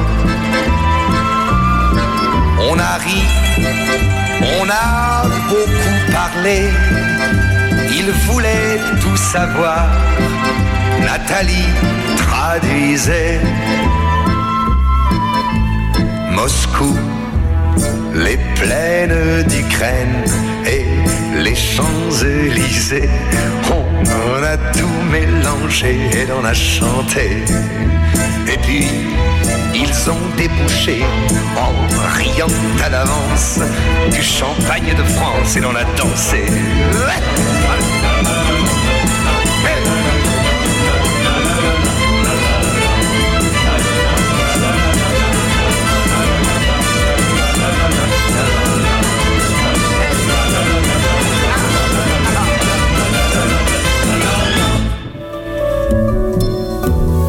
Opus, la radio de nos Vous êtes villages. toujours sur Opus, la radio de nos villages. On a un peu triché, oui, Madame Sacha. Il restait une minute trente de chanson. Elle l'a remarqué, hein, elle m'a regardé, elle l'a remarqué. Hein. Oh là là. Oui, j'ai toujours trouvé un peu courte cette chanson. Elle, elle se termine euh, pomme. Elle fait 4 minutes 04. Bah oui, mais, on a envie de continuer à faire la fête, de faire les cons en lançant les, les, les, les jambes là. Comme, À boire de la vodka sur la place et, rouge. voilà, s'abreuver à la vodka et tout, et puis et puis pof. T'es puis- d'accord avec moi? Bah, tout toi- Non, non, mais c'est sûr. Non, mais C'est bizarre pourquoi il Non, le coupe comme ça. On est avec Jean-Marie Smiejean au téléphone. Bonjour Jean-Marie. Bonjour, Opus. Ouais, t'as raison. Bonjour monsieur, vous êtes euh, monsieur, grand monsieur Jean-Marie Smiejean. Ah bah, Jean-Marie, Vous- allez, allez, Jean-Marie, allez. Jean-Marie. Il est le président d'une association qui s'appelle euh, Sauvegarde de la Puisée. Euh, bah déjà, est-ce qu'on peut expliquer déjà euh, tout simplement ce que c'est cette association avant de parler de l'événement qui va se passer cet après-midi à Champignelles Jean-Marie. D'accord. Euh, alors cette association elle est très ancienne, hein, puisqu'elle a 35 ans. Euh, elle s'est créée euh, parce qu'il y avait un projet absolument pharaonique de décharge entre euh, Béziers et Saint-Sauveur, qui sont quand même des lieux qu'on aime beaucoup dans la, dans la Puisée. Donc il y a eu, elle s'est créée, il y a eu des tas d'oppositions, et puis finalement le projet a été abandonné. Mais, mais l'association est restée. Est-ce que c'est grâce idée, à cette, euh, en, en- en- en- est-ce que c'est en partie grâce à l'association que le projet s'est arrêté? Alors, on peut toujours en rêver, mais en fait, euh, il y a eu beaucoup, beaucoup, beaucoup de de- d'opposition. euh, des élus sont venus, enfin, etc. C'est un projet quasiment européen. C'est-à-dire, ils, prévoyaient d'installer une ligne ferroviaire pour amener des ordures d'Allemagne pour les enfouissements dans notre puiset euh, bien aimé. Donc c'était, voilà, il y a eu beaucoup, beaucoup d'opposition. Alors on peut toujours se dire que oui, ça, a participé. Soyons modestes, ça a participé, sans- mais ça n'a pas, c'est pas ça qui a fait les, euh, fait gagner, j'imagine. Mais enfin, c'était très bien cette création et cette participation. Et ce qui est resté, bah, c'est l'envie de sauvegarder la puisée. Sauvegarder, ça veut dire qu'on est sensible à sa qualité, à son charme. Alors, euh, il y a beaucoup de Parisiens euh, qui se sont installés en puisée. Euh, Il n'y a pas de honte à être parisien, parce que si, si on s'est installé en puisée par rapport à des, à des poyaudins qui sont nés en puisée de parents poyaudins, etc., c'est- les, les gens qui se sont installés ont choisi. Donc ils ont été sensibles, de toute évidence, à la qualité de, de, de l'environnement du, de, et, et de, la- de l'art de vivre, au fond.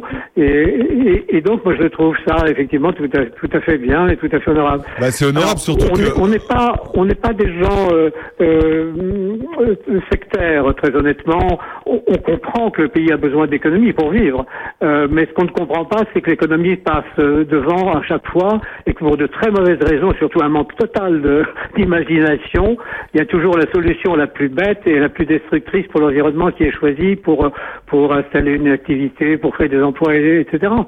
tous les emplois ne se valent pas et, et, en, dans les constructions, dans les installations, etc., elles ne se valent pas toutes et il y a des choix qui sont respectueux de, de l'environnement, puis il y a des choix qui ne le sont pas. Et donc nous, on essaie quand on peut bah, d'agir, quand on voit qu'il y a quelque chose qui colle, qui colle pas, euh, pour euh, pour dire bah non, on est opposé. Alors après. euh, Alors, alors c'est le cas, c'est le cas Jean-Marie, puisque cet après-midi à Champignelles, à la salle des rencontres de municipale de Champignelles à 15h, vous organisez une réunion pour, alors qui s'appelle accompagner la transition énergétique euh, sans dénaturer nos paysages, parce que on, peut la faire courte là-dessus, mais en gros, toutes les, les municipalités de France ont jusqu'au 31 décembre pour faire le choix d'espaces communaux qui seront dédiés à la production des énergies renouvelables. Et vous, vous êtes parti, vous, vous êtes parti de ce sujet-là et vous en êtes euh, en- emparé et, et vous vous dites que potentiellement il y aura peut-être, euh, ça peut peut-être Il y dériver. aura des, Il y des, aura des des- horreurs, voilà, euh, des à la clé, bien sûr. Il y aura aussi des choses très positives, euh, mais il y aura des horreurs à la clé. C'est ça qu'on veut absolument éviter. Euh, le, le- cette espèce de précipitation. Alors, la fameuse loi, ça s'appelle la loi APER, qui, Mmh. qui en réalité A, c'est accélération. Donc, on a tout dit quand on dit accélération. Et il y a même des documents officiels qui parlent de massification. Là, ça fait bon, on se dit voilà. Et, et mais il y a des choses très, bien sûr qu'il faut améliorer notre bilan carbone. Je pense que vous en êtes convaincu vous aussi. Euh, euh, il faut qu'on fasse des efforts dans les années qui viennent. Là, on peut pas vivre en puisette sans, que- sans, sans euh, se rendre compte que la planète est en, est en danger. Donc, euh, il faut, il faut lutter contre ce danger qui, qui nous menace tous. Et, et donc, nous sommes pas du tout opposés à, à une production d'énergie renouvelable, bien au contraire. Ce qui est Euh, incroyable, simplement, Jean-Marie- il faut pas que ce soit fait n'importe où, avec des dimensions euh, euh, exagérées, avec des, des matériels qui sont pas adaptés au territoire. Alors, on a un petit espoir quand même avec cette loi faire, c'est qu'elle part du territoire. Donc on dit bon, bah ils ont peut-être compris que au fond, euh, c'est pas les éoliennes partout ou, l'usine marémotrice partout, hein, ça vous êtes d'accord, Euh, mais c'est euh, adaptons au territoire. Qu'est-ce qu'il y a dans notre territoire qui pourrait produire de l'énergie renouvelable et sans faire trop de mal à, à l'environnement. Ouais, c'est Euh, c'est ça notre démarche en fait. Je- Jean-Marie, Jean-Marie, moi, ce qui m'étonne un petit peu dans, dans ce qui se passe là, c'est que la loi APER, elle a été promulguée le 10 mars 2023. Absolument. Et, et donc, ce qui est incroyable, c'est que c'était hier. Et, Bah et oui. c'était en- encore plus hier que moi, je, je me rappelle très bien, en étant en plus euh, élu à la commune de Charnieret-Puisé, le dernier conseil municipal, c'est là qu'on nous a dit, on a jusqu'à la fin de l'année pour trouver nos terrains. Mais c'est quand même hallucinant, c'est-à-dire, en gros, euh, les communes, elles ont deux mois pour tout faire. hein. Absolument. Pour, pour celles qui se sont pris dessus. Alors peut-être honnêtement, peut-être il y a des communes qui ont pris avant, mais euh, le sujet, mais. euh, Nous avons des infos là un peu par, euh, par la bande qui nous laissent penser qu'en réalité ce délai va être allongé. Je crois que même la ministre en charge là, a dit que bon, allez, c'est pas un coup près. Truc. Heureusement parce que là c'est de la folie pure. Alors, on peut pas réfléchir sainement comme ça dans la précipitation. En plus, la loi, ce sont les sénateurs qui, qui, qui ont fait ajouter ça, oblige à une concertation avec les administrés. Et donc organiser la concertation, ça peut pas être un petit affichage en douce euh, sur un panneau de la mairie euh, que personne ne voit. Alors là, faut le préciser, faut votre réunion, votre réunion, elle est complètement euh, indépendante hein, de ça. hein. Totalement, Vous n'êtes pas envoyé par la commune de Champignelles, hein, c'est ça. hein Alors nous sommes hébergés par la commission véninale parce que notre maire est- euh, a, a bien compris les enjeux, les difficultés et euh, partage nos sentiments en matière de respect de l'environnement.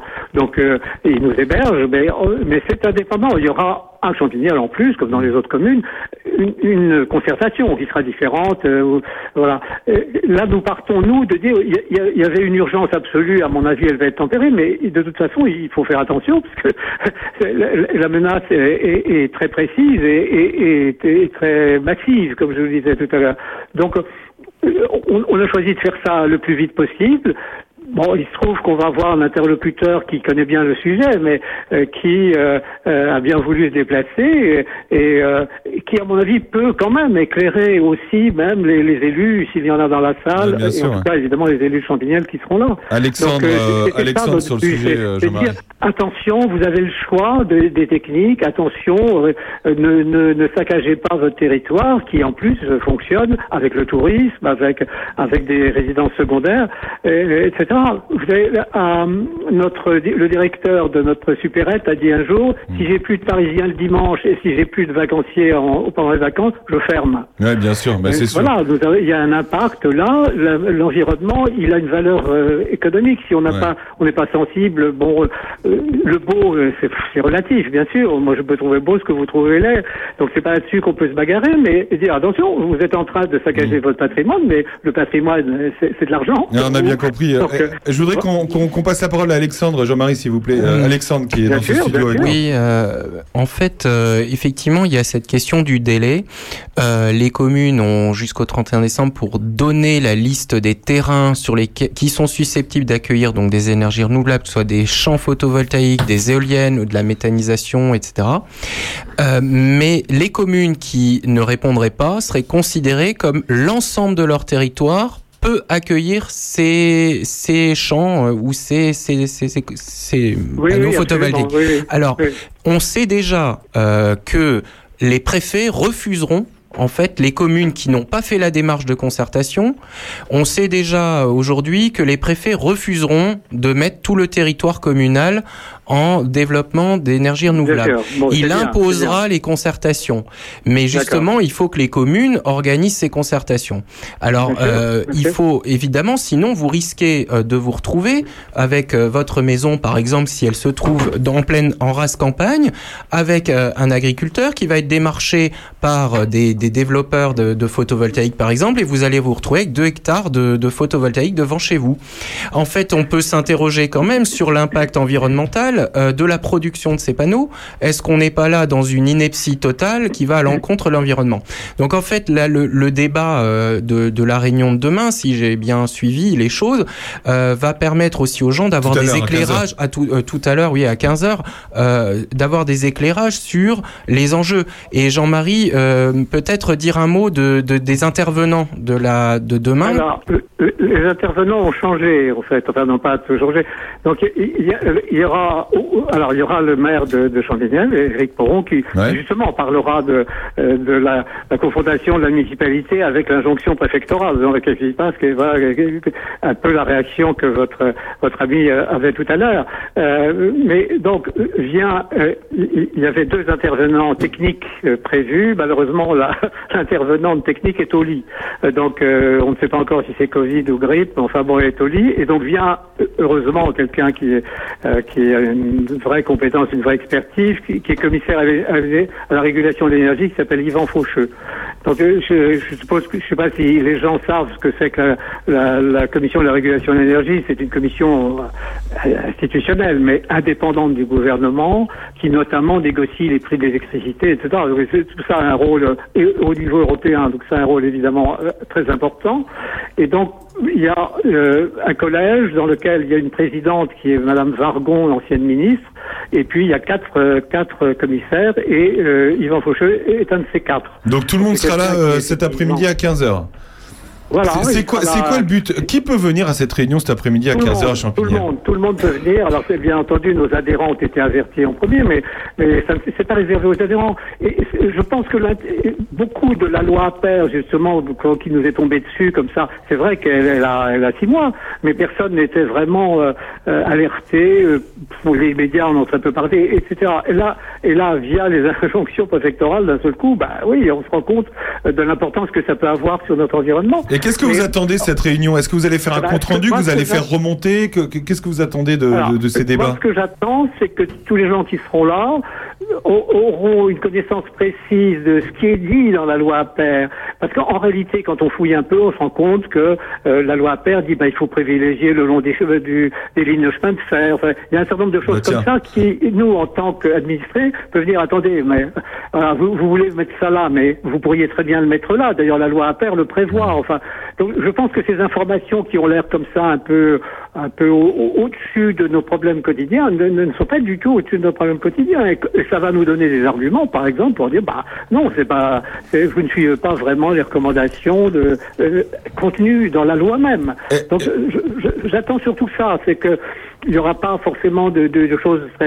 On va pas nous dire quel est le prix de- du mètre carré de, de panneaux photovoltaïques sur le toit. Mais c'est pas ça. Et ça, Jean- Jean-Marie, Jean-Marie, vous n'avez pas l'impression, j'ai l'impression depuis de- qu'on qu'on discute tout à l'heure, qu'on on est tiraillé entre deux choses. Entre, euh, oui, évidemment, il faut, il faut euh, des énergies renouvelables, mais là, dès que finalement on, on les voit arriver dans nos campagnes, on se dit, oulala, euh, ça va peut-être être euh, dangereux pour nos campagnes. Tu, tu vois euh, ce que je veux dire, Alexandre Mais justement, en fait, je pense que euh, pour pour dire euh, l'enjeu euh, finalement de tout ça, c'est que je pense que tout le monde a bien compris les enjeux et n'est pas foncièrement opposé à tout ce qui peut nous permettre d'améliorer les choses.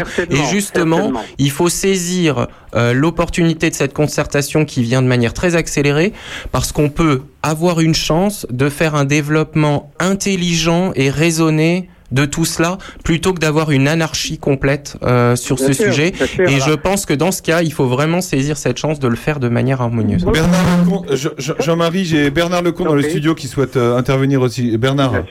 Non, la, la question que je me pose, moi, c'est pourquoi on ne demande pas l'avis de la population. Comment se fait-il que tout le sud de Lyon, dans cette région Bourgogne, dont la première activité est le tourisme et le patrimoine, c'est sa richesse, bien avant l'agriculture et l'industrie. Dans cette région-là, on ne demande pas l'avis des gens pour mettre dans le sud de Lyon des dizaines, des vingtaines, des trentaines d'é- d'éoliennes en champ qui gâchent complètement le Vézélien, la région de Noyères, le sud du département est entièrement couvert d'éoliennes aujourd'hui. Et, et ce sont des amis à moi, quand ils viennent me voir, ils me disent, mais j'ai pris l'autoroute, c'est devenu incroyable ton coin. Et alors, c'est oppressant. c'est oppressant. Alors, qui met ces éoliennes? Soyons clairs là aussi. Ce sont des multinationales étrangères. Il faut quand même pas se, se- se- faut pas se cacher derrière son petit doigt. Quand vous regardez qui s'occupe des éoliennes, vous avez, euh, vous avez un, un exemple tout simple. À chaque fois, le nom, il y a le W dedans. Pourquoi le W? C'est Vint, c'est l'allemand. Et c'est des, oui. des, des multinationales coréennes, Il y a chinoises. beaucoup d'interventions de Abo Wind. Voilà.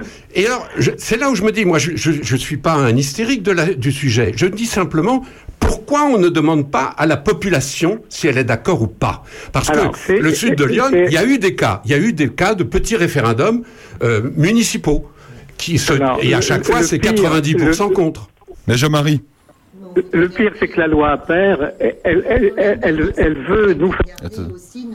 C'est-à-dire justement par la concertation, par dire, ben, au, fond, vous imposez d'en haut des grands champs d'éoliens, mais là maintenant, c'est vous-même qui allez dire si, si, où vous voulez les mettre et si vous en voulez. Donc il y, y a une grande habileté politique là-dedans, mais et, et au fond, il y a quelque chose de, de juste aussi. Et puis, si si par chance on peut vraiment s'exprimer, avoir une vraie concertation, être informé et dire bah non, nous ce qu'on préfère, ce qu'on préfère c'est ça. Le, le- le problème euh, effectivement, c'est d'adapter à chaque au-delà du territoire, même au sous-territoire, par exemple, on, on- euh, nos, nos- alors il faut quand même savoir que certes il y a des multinationales qui les installent, mais il y a aussi des gens qui hébergent, qui fournissent Bah, bien les sûr. terrains pour héberger les, les éoliennes. Ça c'est une autre discussion, mais enfin elle est importante quand même. Mais dans un territoire où il y a tellement d'eau, alors il y aura peut-être plus d'eau dans 20 ans grâce euh, grâce à grâce à l'homme. Mais il y a toujours, il y a euh, quelle est la production hydroélectrique de Lyon, qui est un fleuve tout de même assez majestueux, assez, assez euh, torrentiel presque par moment. Donc il y a des tas de- d'autres solutions qui n'ont jamais été explorées par manque d'imagination, par, par effectivement par euh, activité des fameuses multinationales dont, dont- dont- dont vous parlez, qui sont là en train de dire bah ça, ça vous intéresserait un petit loyer euh, bien euh, voilà pour pour euh, pour héberger une éolienne ou du photovoltaïque. Alors, le, le drame, c'est que euh, les, les projets, en général, ce sont des projets qui sont gigantesques. Jusqu'ici, euh, moi, j'ai eu à me battre contre un projet euh, qui était à Saint-Privé. C'était 95 hectares de panneaux. Ah oui, quand même, ouais. Donc, on- on on est- on n'est pas dans un, un panneau photovoltaïque sur un toit. Alors, mais la, la, la, mini- ma- euh, les- la miniature euh, pose des problèmes aussi. Vous savez, c'est ça, c'est ça la difficulté, c'est que on a un pays euh, quand on est sur une colline et qu'on voit un village en bas avec ses très beaux toits de tuiles bourguignonnes, bah évidemment, si, si on remplace tout ça par des panneaux Mais faire attention au patrimoine, ce que vous voulez dire, ouais. la- sera Ouais. pas la même. Mm. L'ennui, c'est que toutes ces méthodes qui sont malheureusement nécessaires, elles peuvent induire un dévoiement Mm. et, un désagrément et, et, et- et abîmer euh, no- notre environnement. Donc, d'où la nécessité de l'information maximale, de savoir Ben, on en saura plus, en tout cas, euh, et comment contourner. Super Jean-Marie, bah, merci beaucoup, c'est passionnant, on vous sent passionné en tout cas et euh, vous pourrez, euh, vous pourrez euh, discuter avec Jean-Marie tout à l'heure à 15h à la salle de rencontre municipale de Champignelles. Merci beaucoup euh, de nous avoir accordé un, peu de votre temps. bienvenu et s'informer, c'est mieux choisir. Ouais, exactement, ça c'est une très belle phrase. Merci Jean-Marie en tout cas, à bientôt et bonne Bonne réunion. Bonne journée. Merci, au revoir. On se retrouve dans un instant, un tout tout petit court instant, toute petite chanson. Et on retrouve Madame Sacha, Monsieur Jo. A tout de suite sur Opus.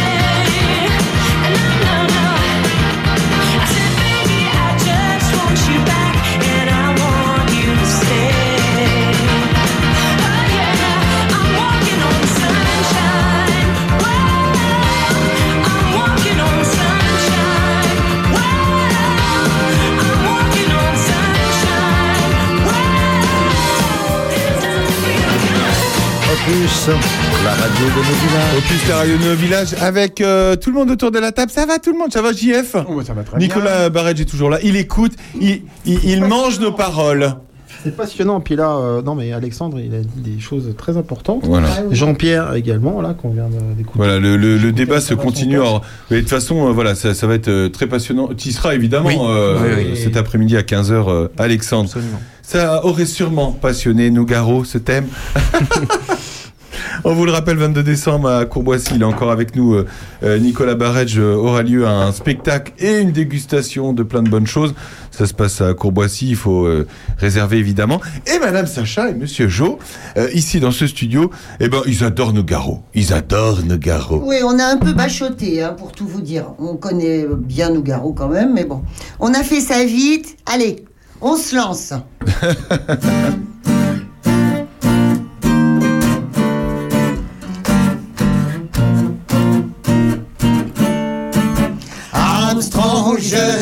ne suis pas noir, je suis blanc de peau. Quand on veut chanter l'espoir, quel manque de peau. Oui, j'ai beau voir le ciel, le ciel,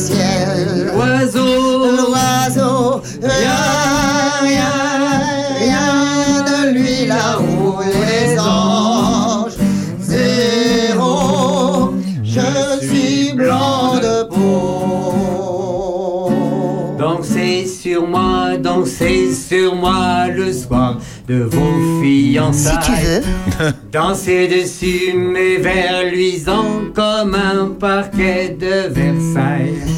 Embrassez-vous, enlacez-vous, ma voix vous montre la voie. La voie lactée, la voie clarté où les pas ne pèsent pas. Dansez sur moi, dansez sur moi, dansez sur moi, dansez sur moi.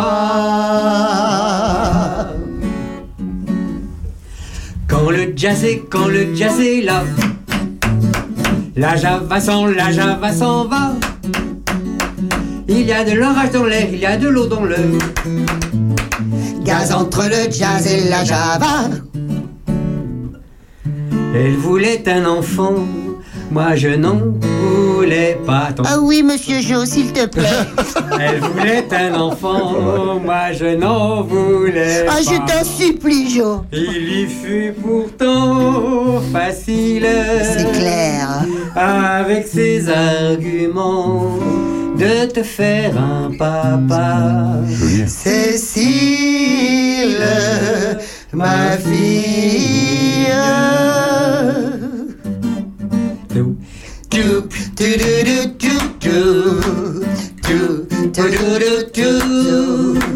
La pluie, la pluie fait des claquettes sur le trottoir à minuit. Parfois je m'y arrête, je l'admire, j'applaudis. Je suis son chapeau claque, son queue de pied verticale, son sourire de nacre, sa pointure de cristal. Mais, mais,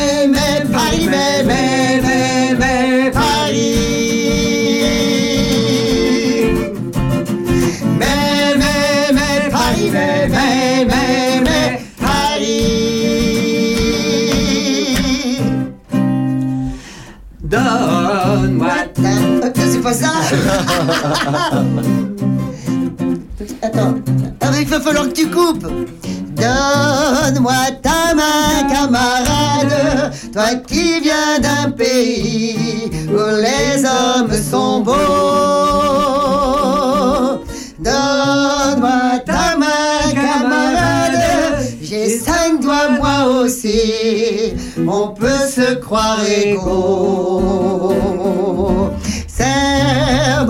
Main, camarade, je te dis au revoir, je te dis à bientôt, bientôt, bientôt, on pourra se parler, camarade. Bientôt, bientôt, on pourra s'embrasser, camarade. Bientôt, bientôt, les oiseaux, les jardins, les cascades.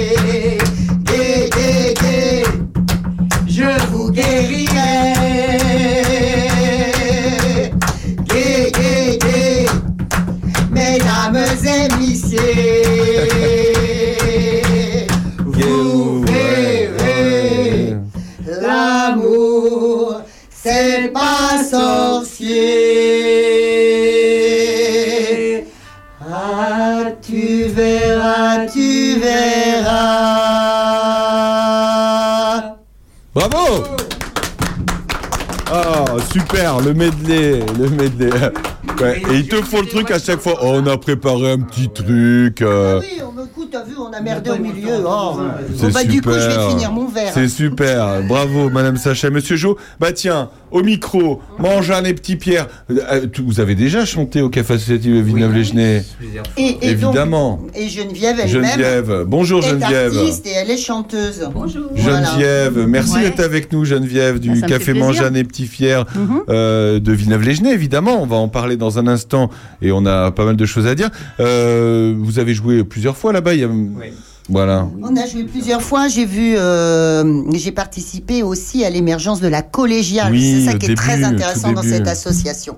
Pas tout début, Au tout- justement. Pas au tout début. Mais t'as vu C'est la- la fo- deuxième phase. Ouais. J'ai vu la première phase Mm. avec euh, comme- avec Fabienne. C'était extraordinaire. Et puis après, quand Fabienne est partie, euh, ça s'est décidé. euh, ça faisait très longtemps que ce type de, de direction m'intéressait. Et donc, euh, on- il a été créé une collégiale. Euh, et puis, euh, et puis, vas-y, et puis, et puis, et puis, et puis, Oh, une je pense tu très très fort à René Paul. Ouais. Parce que René, c'était le boulanger de Manjané Petit Pierre. Donc là, en cette période de Noël, euh, c'est, je pense beaucoup à lui. Ben oui, parce qu'en plus, euh, avec lui, on faisait le pain, on faisait les croissants, on faisait les galettes.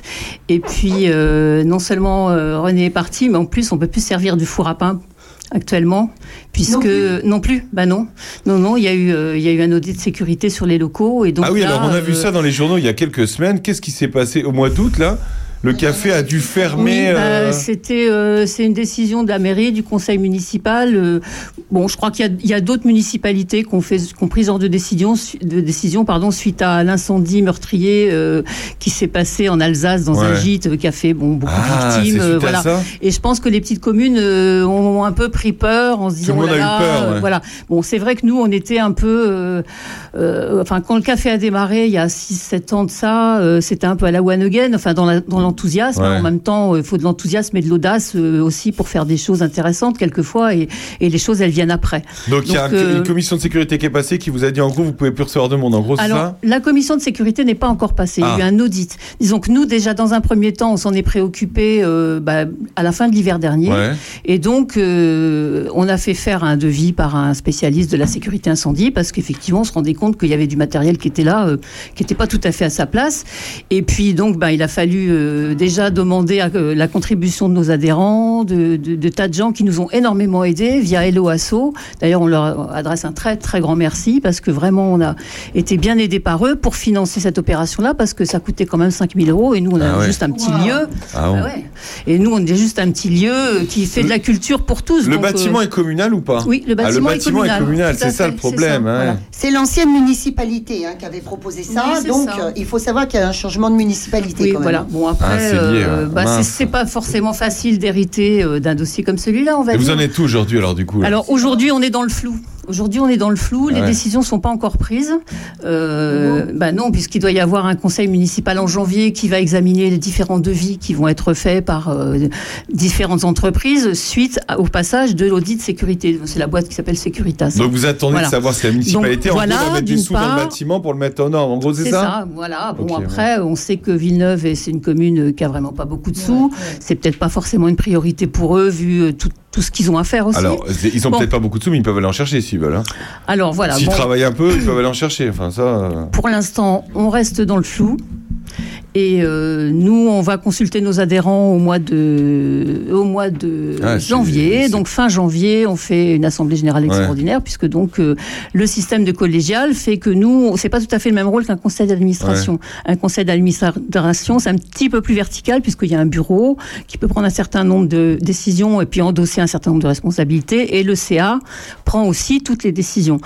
Là, la collégiale, en fait, c'est l'émanation des adhérents, mais c'est un fonctionnement totalement Ouais. horizontal. Il n'y a pas vraiment de tâches, euh, euh, enfin, dévolues officiellement. Après, bien évidemment, on se répartit le travail en fonction de nos compétences. On essaye de faire au mieux. Hein. ouais, il n'empêche qu'il faut le lieu quand même. JF tu veux réagir là-dessus Oui, je voulais réagir parce qu'il y a bah, très récemment, je suis allé donc à Villeneuve écouter un, un duo de- d'un petit couple charmant. Australien Voilà, Mhm. australien, avec de- des, des chants folkloriques américains et Ouais. puis irlandais. Ouais, ça oui. s'est passé dans la salle euh, communale où la fête des fêtes. ouais. Ouais, c'était très chouette. Ouais. Bon, il y a quand même un lieu où vous pouvez quand même agir. Voilà, donc euh, quand ils ont pris cette décision de fermer, donc ça c'était au mois d'août, euh, donc suite à ce fameux incendie là, euh, donc en contrepartie nous ont euh, proposé de nous laisser un local euh, municipal, euh, bon, qui est ce qu'il Mmh. Ça est. Donc évidemment, triste, euh, hein. tout- toutes nos activités peuvent pas se tenir Ouais, là, mais bien forcément. sûr. C'est ça, parce qu'il y, a du- il y a du modelage, il y a de la peinture, il y a tout ça, il y a plein d'ateliers quand même dans cet endroit. Donc euh, en dehors des... con- Évidemment, le concert, on peut faire ça dans une salle des fêtes sur du, Mais-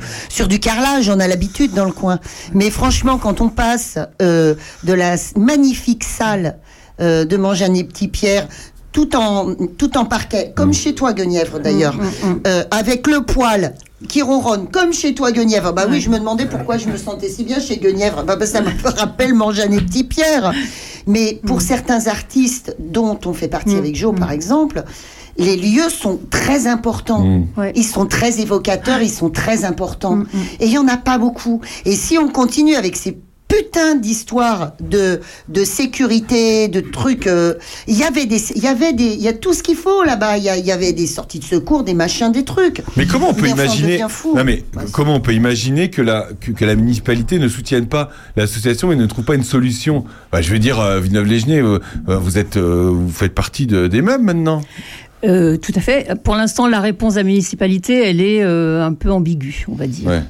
Elle est ambiguë. C'est si on a les sous, on Donc, fait. Si on n'a pas les sous, on euh, fait pas. Bon, officiellement, euh, c'est euh, bon, c'est la- l'association est importante pour la commune. Bon, dans les faits, pour l'instant, euh, bon, on attend de voir Hmm. Ouais, bon. ce qui va nous être proposé. Bon, on commence à réfléchir à d'autres hypothèses. Aussi, Vous dans l'idéal, c'est Hein garder le même lieu. Dans l'idéal. Ça peut être. C'est ce lieu que décrit Sandrine. Après, euh, après euh, ce qui est important aussi dans une commune, c'est euh, d'être accueilli par une commune qui est volontaire aussi pour partager des choses et construire.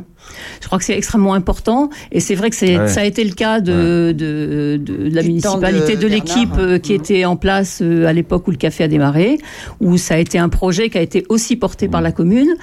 Bon, là, euh, je pense que Ouais. le- le- la, la transmission du bâton a été compliquée. Bon, moi je veux incriminer personne pour l'instant. Euh, c'est trop tôt pour dire les décisions qui seront prises. Et puis nous, en fonction de ça, on prendra aussi des décisions. Hmm. Nous, ce qui nous importe, c'est de tenir le petit marché de Noël. c'est demain. Qui a c'est lieu demain. Il y, a un, il y a un marché de Noël, il faut y aller. C'est demain, marché de Voilà. Noël. Et d'ailleurs, donc nous après, on a quand même eu une année assez éprouvante hein, avec ces histoires de commission de sécurité, Ouais. de, de fric On- à on trouver, bien, de, ouais. de fermeture, de s'adapter à des locaux euh, bah, qui n'étaient pas faits pour ça au départ. euh. donc euh, on est un peu fatigué, un peu tristouille quand Mhm. même. Donc nous, ce qu'on demande, c'est que nos adhérents, nos amis, tout ça, tout, qui viennent nous tenir chaud demain. Hein, parce qu'on va en avoir besoin. Alors on fait du vin chaud, mais ça va pas suffire. Il faut que les gens viennent aussi. En plus, on a Ça, des, c'est- c'est un cri on du a cœur, des ça. exposants. Bah ouais, mais là ce soir là, moi je peux pas. Il faut que je conduise. Hein. je Moi, tiens je pas l'alcool. pas, moi. je précise.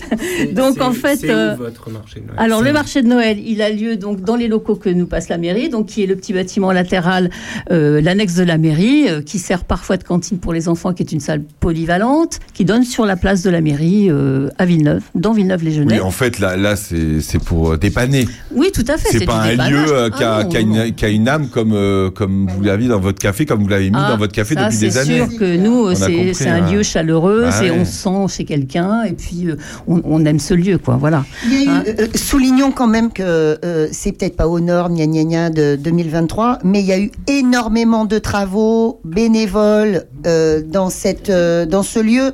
Il faut qu'on euh, vraiment, on a le temps encore, mais faudra vraiment tirer, euh, euh, comme on dit, rendre hommage à tous les gens qui ont participé à la rénovation de ce lieu. Bon sang de On compte le faire de toute façon, faire l'inventaire de, de tout ce qui a été fait dans ce café par les bénévoles, par tous les volontaires, euh, dont justement René faisait partie. Il y a eu Max Latouche, hein, qui est donc qui s'occupe du, du fournil de Guédelon, qui est venu nous aider à restaurer le four, le four à pain. C'était d'une vraiment manière générale, d'une manière générale, la raison de des normes ne peut pas être la seule raison à chaque fois de dire ah bon bah maintenant il faut mettre aux normes donc on ferme. Enfin, je veux dire euh, mettre aux normes c'est pas non plus transformer complètement le bâtiment. Enfin, je veux dire euh, on peut y a- on peut y arriver. Mais le S'il y a bâtiment, une il est volonté vétuste. derrière. Le bâtiment est vétuste. Ah oui, le bâtiment est vétuste mais de Et toute façon voilà. les- Vieux, Donc, euh, euh, on va pas se mettre que dans des boîtes. Ouais, voilà. Bon après ça peut pas être des excuses euh, non plus. Hein. Faut pas à chaque fois. Voilà. Bon on espère que ça, ça va le faire. Alexandre, vous Euh, moi, je, à- moi, je voudrais bien savoir ce que vous allez euh, proposer au petit marché de Noël. Voilà, Alors, qui va être là? Alors, on va avoir des exposants qui viennent euh, déjà depuis plusieurs années euh, nous voir. Donc, euh, on va avoir Michel, qui est originaire de Champsevray, qui fait des tas d'objets en couture, des sacs. Elle fait des sacs incroyables. Hein. C'est vraiment fashion ce qu'elle fait. C'est que de la couture, du tissu, des animaux, des trucs comme ça. C'est assez sympa. Il y a la petite broque de, de Florence. Donc, c'est une petite brocante, petit vide-grenier, mais c'est pareil. Il y a des, des, des petites curiosités euh, très marrantes. Un peintre animalier qui s'appelle Bruno, qui fait des peintures euh, acryliques, une céramiste euh, vraiment talentueuse qui s'appelle Anne-Sophie qui euh, donc qui fait des œuvres d'art et aussi donc des, des céramiques euh, poteries utilitaires. Là, ce sera peut-être plutôt ça pour faire des petits cadeaux. Et puis on a les, les fromages euh, qui viennent d'une productrice de, de Saint-Sauveur, qui vend d'ailleurs aussi à Saint-Sauveur et qui à cette saison ne propose que des fromages de, de lait de vache parce que les chèvres, on leur fiche la paix en ce moment, elles sont Ouais. gestantes. hein. Voilà. Et puis, euh, il y a des petits objets déco à suspendre dans le sapin qui sont faits en tricot par certains de nos bénévoles. Et puis, euh, voilà, il y a quelqu'un qui vient, qui va faire des gaufres. Il y a quelqu'un qui. Alors, on fait un concours de bûches aussi. Si vous venez, euh, faites des bûches euh, qui se mangent, hein, évidemment. Ah. Salées, sucrées, euh, comme vous voudrez. Ouais, je crois que j'oublie quelqu'un. Il faut que je retourne voir dans mon téléphone parce que sinon, je vais dire des C'est de bêtises. 10h à 17h, ça déjà. C'est ça, voilà, c'est de toute la 10h à journée. 17h. Il y aura aussi des légumes. Émile et les légumes. Oui, tout à fait. Il y a les légumes de, de Nicolas. Nicolas, c'est euh, les jardins de la Vélerie. Voilà. Hein, c'est un producteur bio euh, qui est sur Champignelles et Tout qui déjà euh, nous fournit ses légumes pour nos petits marchés. Renault, les fromages de chèvre aussi de Saint-Sauveur. Voilà. Alors pas de chèvre, puisqu'en Ah, bah oui, voilà, pas de chèvre, d'accord, ce c'est du lait de vache. Et puis on a aussi euh, Marjolaine qui fait, euh, qui vient de, de Haute-Côte, qui vient de Saint, qui fait des objets en pyrogravure et qui fait des gaufres, voilà. Et puis ben voilà, c'est déjà pas mal tout ça. Bah ouais, et puis surtout bien. de l'ambiance. Et puis il y a, il y a Gilles, euh, un- donc euh, quelqu'un de la collégiale, et puis moi, on va jouer du piano, de la guitare, chanter. Enfin bon, voilà. Et va- puis surtout, on va soutenir, on va vous soutenir euh, Voilà. pour, euh, pour la suite, parce que euh, vous êtes un peu en attente là. les- Voilà, c'est ça. On est, on est dans une situation janvier, euh, le- la date du conseil municipal de janvier, on le, on le Euh, connaît je- on- Honnêtement, là, je le, par cœur, je ne saurais pas vous dire. D'accord, mais bon, c'est en janvier, vous allez être fixé, voilà. quoi. On devrait être fixé. Nous, on, aura une assemblée générale euh, le 26, euh, le 26 janvier. Voilà. Ok, bon, bon on vous souhaite euh, que tout ça se, se passe euh, au mieux euh, pour euh, la continuité de, de ce café. Ce serait quand même dommage que ça s'arrête sous prétexte, entre guillemets, qu'un bâtiment soit pas aux normes. Enfin, Ouais. je veux dire, ça serait quand même dramatique. Et hein. de toute façon, on s'arrêtera pas. hein. Ouais. si c'est pas là, euh, ce sera ailleurs. Hein, parce que avec tout, tout ce qu'on a engrangé comme expérience, on a quand même partagé des moments fabuleux. Oui. On a fait des belles choses ensemble. Et il a pas question que ça s'arrête d'une manière ou d'une autre. Il faut que ça continue. Ça, c'est beau Il y a des d'entendre ça. artistes qui comptent sur nous pour les programmer, qui ont adoré Ouais. venir chanter chez nous. Bah, alors c'est vrai que le lieu, il faisait beaucoup. Mais bon, on, on faisait des petites assiettes de bouffe, on les accueillait, on mangeait après. Enfin, voilà. C'est tout ça. C'est tout ça. euh, alors Manjane, c'était le nom du lieu. Euh, donc l'association, c'est Puisard. C'est quand même ça qu'il Puisard. faut retenir parce que si jamais il y avait plus de Manjane, euh, de bar café euh, Manjane, ça s'appellerait peut-être autre chose, on n'en sait rien. Mais en tout cas, euh, voilà, on, on garde ce souvenir-là avec nous et on va le porter euh, de toute façon. Bah, on, on sent hein, que vous le portez au, au fond de vous, en tout cas. Et bien, à bientôt, en tout cas. Et puis, à demain, du coup, au marché de Noël, ça. à. Villeneuve-les-Genêts. C'est facile, vous arrivez dans Villeneuve, vous pouvez pas le louper. Hein. C'est tout droit. C'est tout droit, il n'y a qu'une route. À tout de suite sur Opus.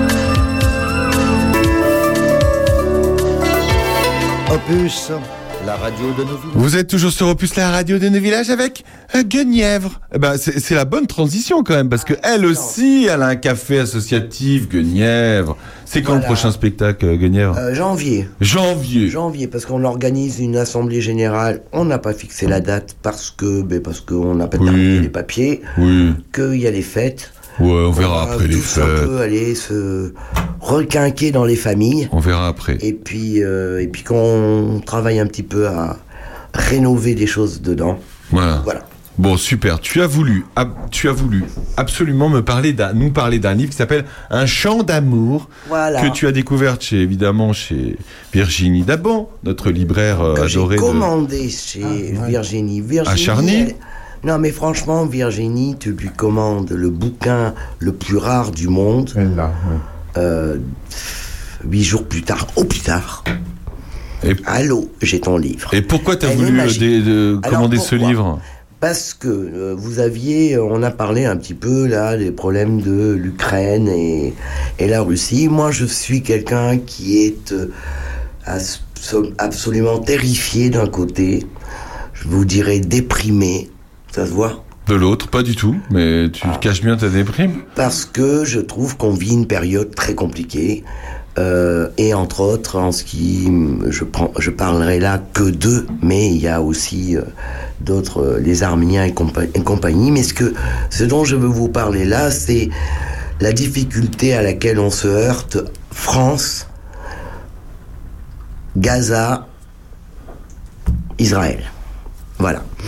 Donc le conflit euh, à Gaza et euh, il s'avère que Alain Grèche, alors je ne sais pas si vous le connaissez, mais franchement si vous le connaissez pas, allez chercher. C'est un des plus grands spécialistes en France qui a euh, travaillé toute sa vie autour du conflit israélo-palestinien, mais aussi l'Iran, l'Irak. Euh, voilà. Euh, c'est un, un homme très sérieux qui a 45 ans de travail en tant qu'historien. Euh, moi, je le connais pour avoir travaillé avec lui et qui a sorti un livre de divulgation avec, pardon, avec des dessins, des dessins pour expliquer le conflit palestino euh, euh, non pas à partir du 7 octobre, mais depuis le temps des temps. Et ça, c'est très important parce que on a aussi des choses euh, particulières dans les médias et euh, dans lesquelles on nous bombarde des choses qui ont existé, qui ont existé. mais sans dire le pourquoi et la contextualisation du conflit et du, selon certains, et aujourd'hui même l'ONU, le génocide à Gaza, puisque le terme est utilisé, refusé dans les médias français, avec des centaines de milliers de morts. Voilà. C'est en, mode BD en fait, hein, je suis en train de le Voilà. consulter, c'est très joli d'ailleurs. c'est Elle, très- euh, C'est très bien la, la, dé- la dessinatrice a décidé bleu, blanc, rouge parce qu'elle, c'est un livre qui veut dire mais que fait la France là-dedans Ok. Quelle est la posture de la France dans ce conflit, entre autres depuis avant et puis aujourd'hui depuis euh, l'histoire euh, euh, du 7 octobre. Voilà. Donc euh, euh, il y a en face de nous, alors il y a aussi euh, quelque chose qui moi me tétanise parce que peut-être parce que je suis une petite provinciale à la con. C'est quand je vois qu'aujourd'hui la guerre est, je dirais, étayée par euh, l'IA, hein, l'intelligence artificielle. Et des chiffres comme il y a 40 ans, euh, quand on cherchait une cible à attaquer soi-disant militaire, euh, en gros, en un mois, on en avait 50. Aujourd'hui, avec l'IA, Israël en a 100 par jour. Mais ce qui est grave, et ça je peux vous donner, je laisserai, hein, c'est la... le- euh, Alain Grèche a aussi l'avantage, excusez-moi de vous le dire, parce que j'ai toujours très peur qu'on me dise antisémite, parce que anti-zioniste, extrémiste, religieux, et pas du tout anti-Israël, et, et au contraire, moi j'ai beaucoup, beaucoup, beaucoup de d'amis juifs, entre autres. Euh, Martin Buber a écrit un truc extraordinaire, et c'est aussi un juif, euh, sur la possibilité de la paix. Voilà. Et vous avez la revue Plus 972, qui est aussi euh, en partenariat entre des Israéliens progressistes et des Palestiniens qui dénoncent cette guerre, je dirais, de l'IA, avec l'IA, donc l'intelligence artificielle. Ouais, c'est pas vraiment, c'est pas pour le coup, c'est pas une, euh, c'est pas un élément qu'on avait pris en compte euh, et dont on parle. hein. Oui, mais c'est très hein. Mmh. C'est très ouais, important. hein, hein, J'en ai ai pris quelques copies pour que vous l'ayez, parce que ça permet à chacun d'aller vérifier. Mmh, verrez. Et avec, dans l'immeuble de trois étages, il y a peut-être le commandant du Hamas de Dada, peut-être. Il y a 19 personnes. Boum, on bombarde. Voilà. Et on en est là aujourd'hui. Donc voilà, moi je voulais dénoncer parce qu'en même temps, je pense que c'est une. euh, aujourd'hui, c'est. C'est, je dirais, euh, contenu, mais euh, vu la Cisjordanie, vu le- les terrains d'occupation, vu la politique française, qui, nous- qui déclare quand même que on a le droit de se défendre dans un pays, dans un territoire qu'on a soi-même occupé. Euh, voilà, voilà, On- ça ne nie pas du tout le fait qu'il y a un mouvement armé, militaire, armé euh, euh, palestinien, lui-même or- mis en exergue par Israël parce qu'il fallait pas que l'OLP soit euh, trop forte. Donc euh, voilà, c'est très complexe. Mais le problème, c'est que la région, avec l'Égypte, avec euh, la Jordanie, avec la Syrie, avec l'Iran, euh, nous sommes en train de jouer avec le feu. Et nous sommes en train d'être face à un massacre. C'est-à-dire qu'aujourd'hui, même euh, partout, hein, même les intellectuels juifs euh, euh, qui sont très très forts euh, américains, hein, il y a une diaspora très très importante, sont dans l'idée de, ouais, ils veulent les envoyer euh, dans le Sinaï et récupérer tout Gaza. Une petite réaction de Jean-François Voilà. Farion. Euh, moi, je vais revenir sur euh, l'intelligence artificielle qui n'a pas d'état d'âme, elle. Et, et- et la guerre devient, depuis quelque temps, il n'y a pas que celle-ci, devient un jeu vidéo, quoi. Exactement. Et, et- et on ne sait plus qu'on tue des gens. Voilà, c'est ça. On le sait, hein, parce que le pire, c'est qu'ils disent, ils te montrent les photos. Oui. et, et- mais quand même, tu dis, toi, tu décides, humain, t'y vas ou t'y vas pas. Mais aujourd'hui, c'est là que le problème, il est là, et que tout l'Amnesty International, enfin toutes les ONG sont extrêmement inquiètes parce que c'est pas parce qu'on te dit qu'il y a tant de quand tu vas pas. Hein, donc il y a le massacre. Voilà. Alexandre, une réaction sur le sujet Euh, la, la- la position de la France est particulièrement délicate parce qu'en Europe euh, et dans le monde, euh, la position de la France, même si c'est un pays qui aujourd'hui est en passe, passé en second plan quand même en diplomatie, mais reste importante. Et en Europe, euh, la France euh, a la plus grande communauté juive et la plus grande communauté euh, musulmane.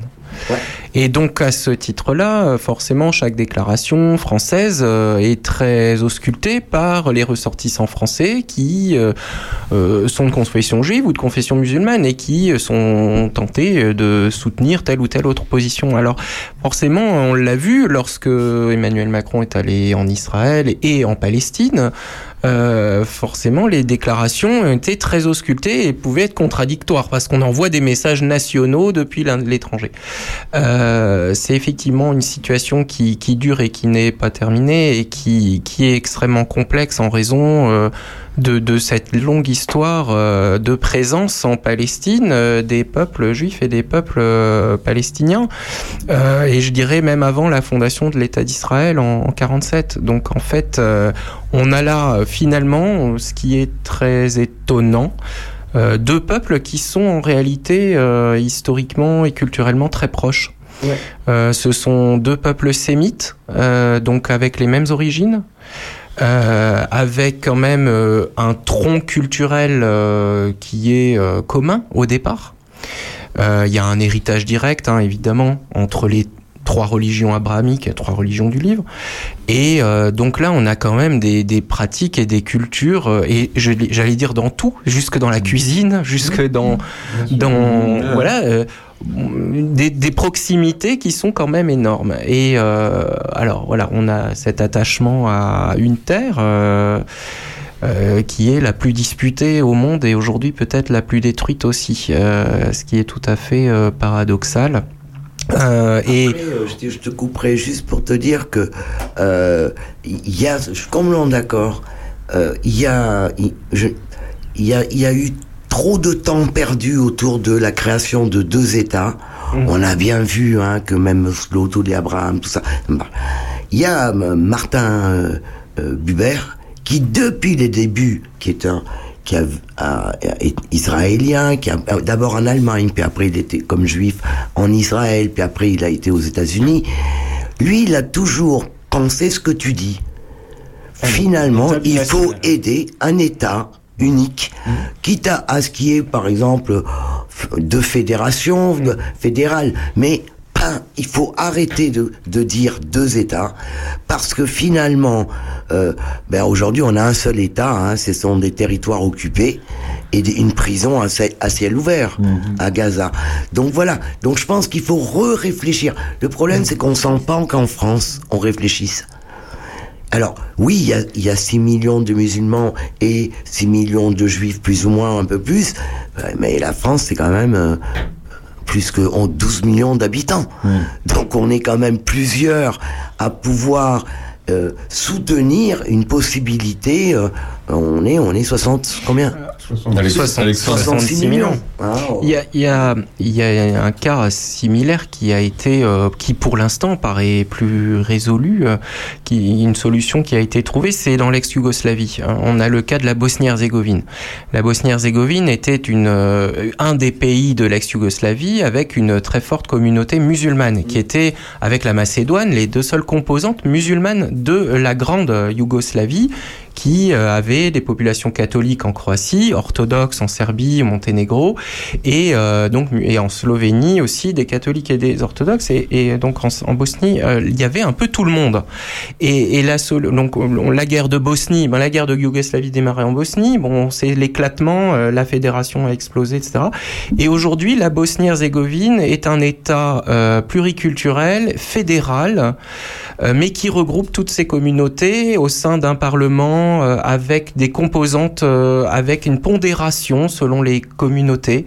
C'est un exemple qui semble euh, aujourd'hui, euh, maintenant, avec le recul, fonctionner assez correctement dans l'ex-Yougoslavie et qui a permis euh, à ce petit pays peut-être de sortir un petit peu par le haut de une situation qui était celle qui était la plus complexe dans cette euh, dans la Yougoslavie.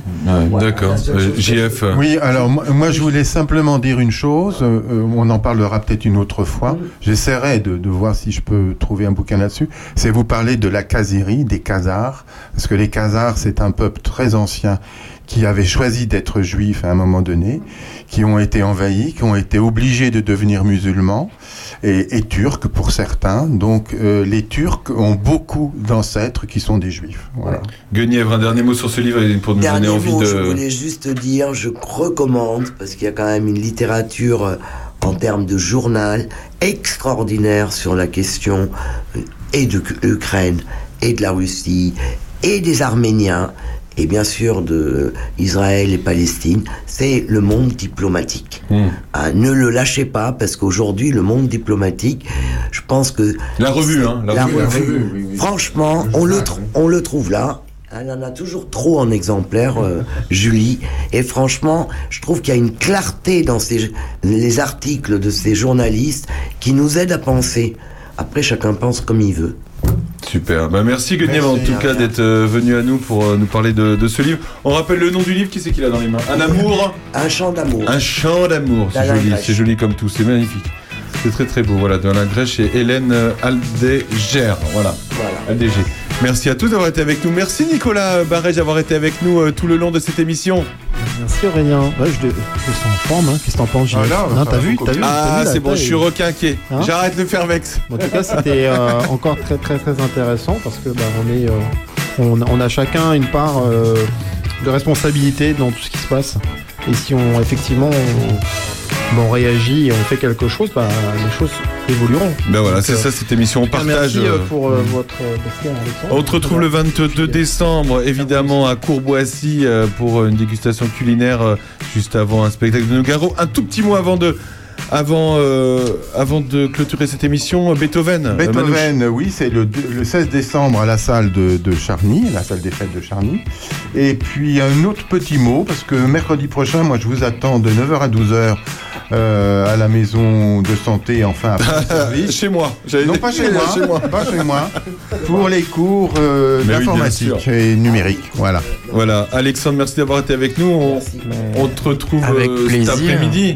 Oui, à Champignelles. Accompagner la Voilà. transition énergétique euh, sans dénaturer nos paysages. Alors toi, tu vas, euh, tu, tu interviendras ou Non, non, non, voilà. moi je vais écouter. Ouais, il faut, il faut, il faut, il faut y aller, ça à 15h. C'est cet après-midi à Champignelles, voilà, pour euh, se sensibiliser sur cette nouvelle loi qui va imposer les communes d'installer, euh, bah, en gros, euh, de l'énergie renouvelable. Alors certes, euh, des panneaux solaires, des éoliennes, etc. En gros, c'est une obligation, mais la question est de savoir comment, où, on- où on le met et surtout comment on le met. hein. Et comment on le met bien. Et comment on le met Bien, bien, voilà. voilà, pour pas tout péter. Merci, euh, merci, Mangeane, Petit Pierre, euh, Geneviève, Geneviève, Guenièvre et Geneviève. Ben oui, vous êtes bien. toutes les deux. On hein. m'a longtemps appelé Guenièvre. C'est vrai Ah oui. Et on m'a des fois osé m'appeler Geneviève. Ouais, c'est un cadeau. ouais. Merci à tous d'avoir été avec nous. À la semaine prochaine. Merci JF, évidemment. Merci. Il y a toujours sa place euh, à ma gauche. Oui. Voilà, c'est vrai. Hein Oui, oui, oui, je vois. Voilà, Bernard et Sandrine euh, sont, sont partis vers de nouveaux horizons euh, euh, nocturnes déjà. À la semaine prochaine.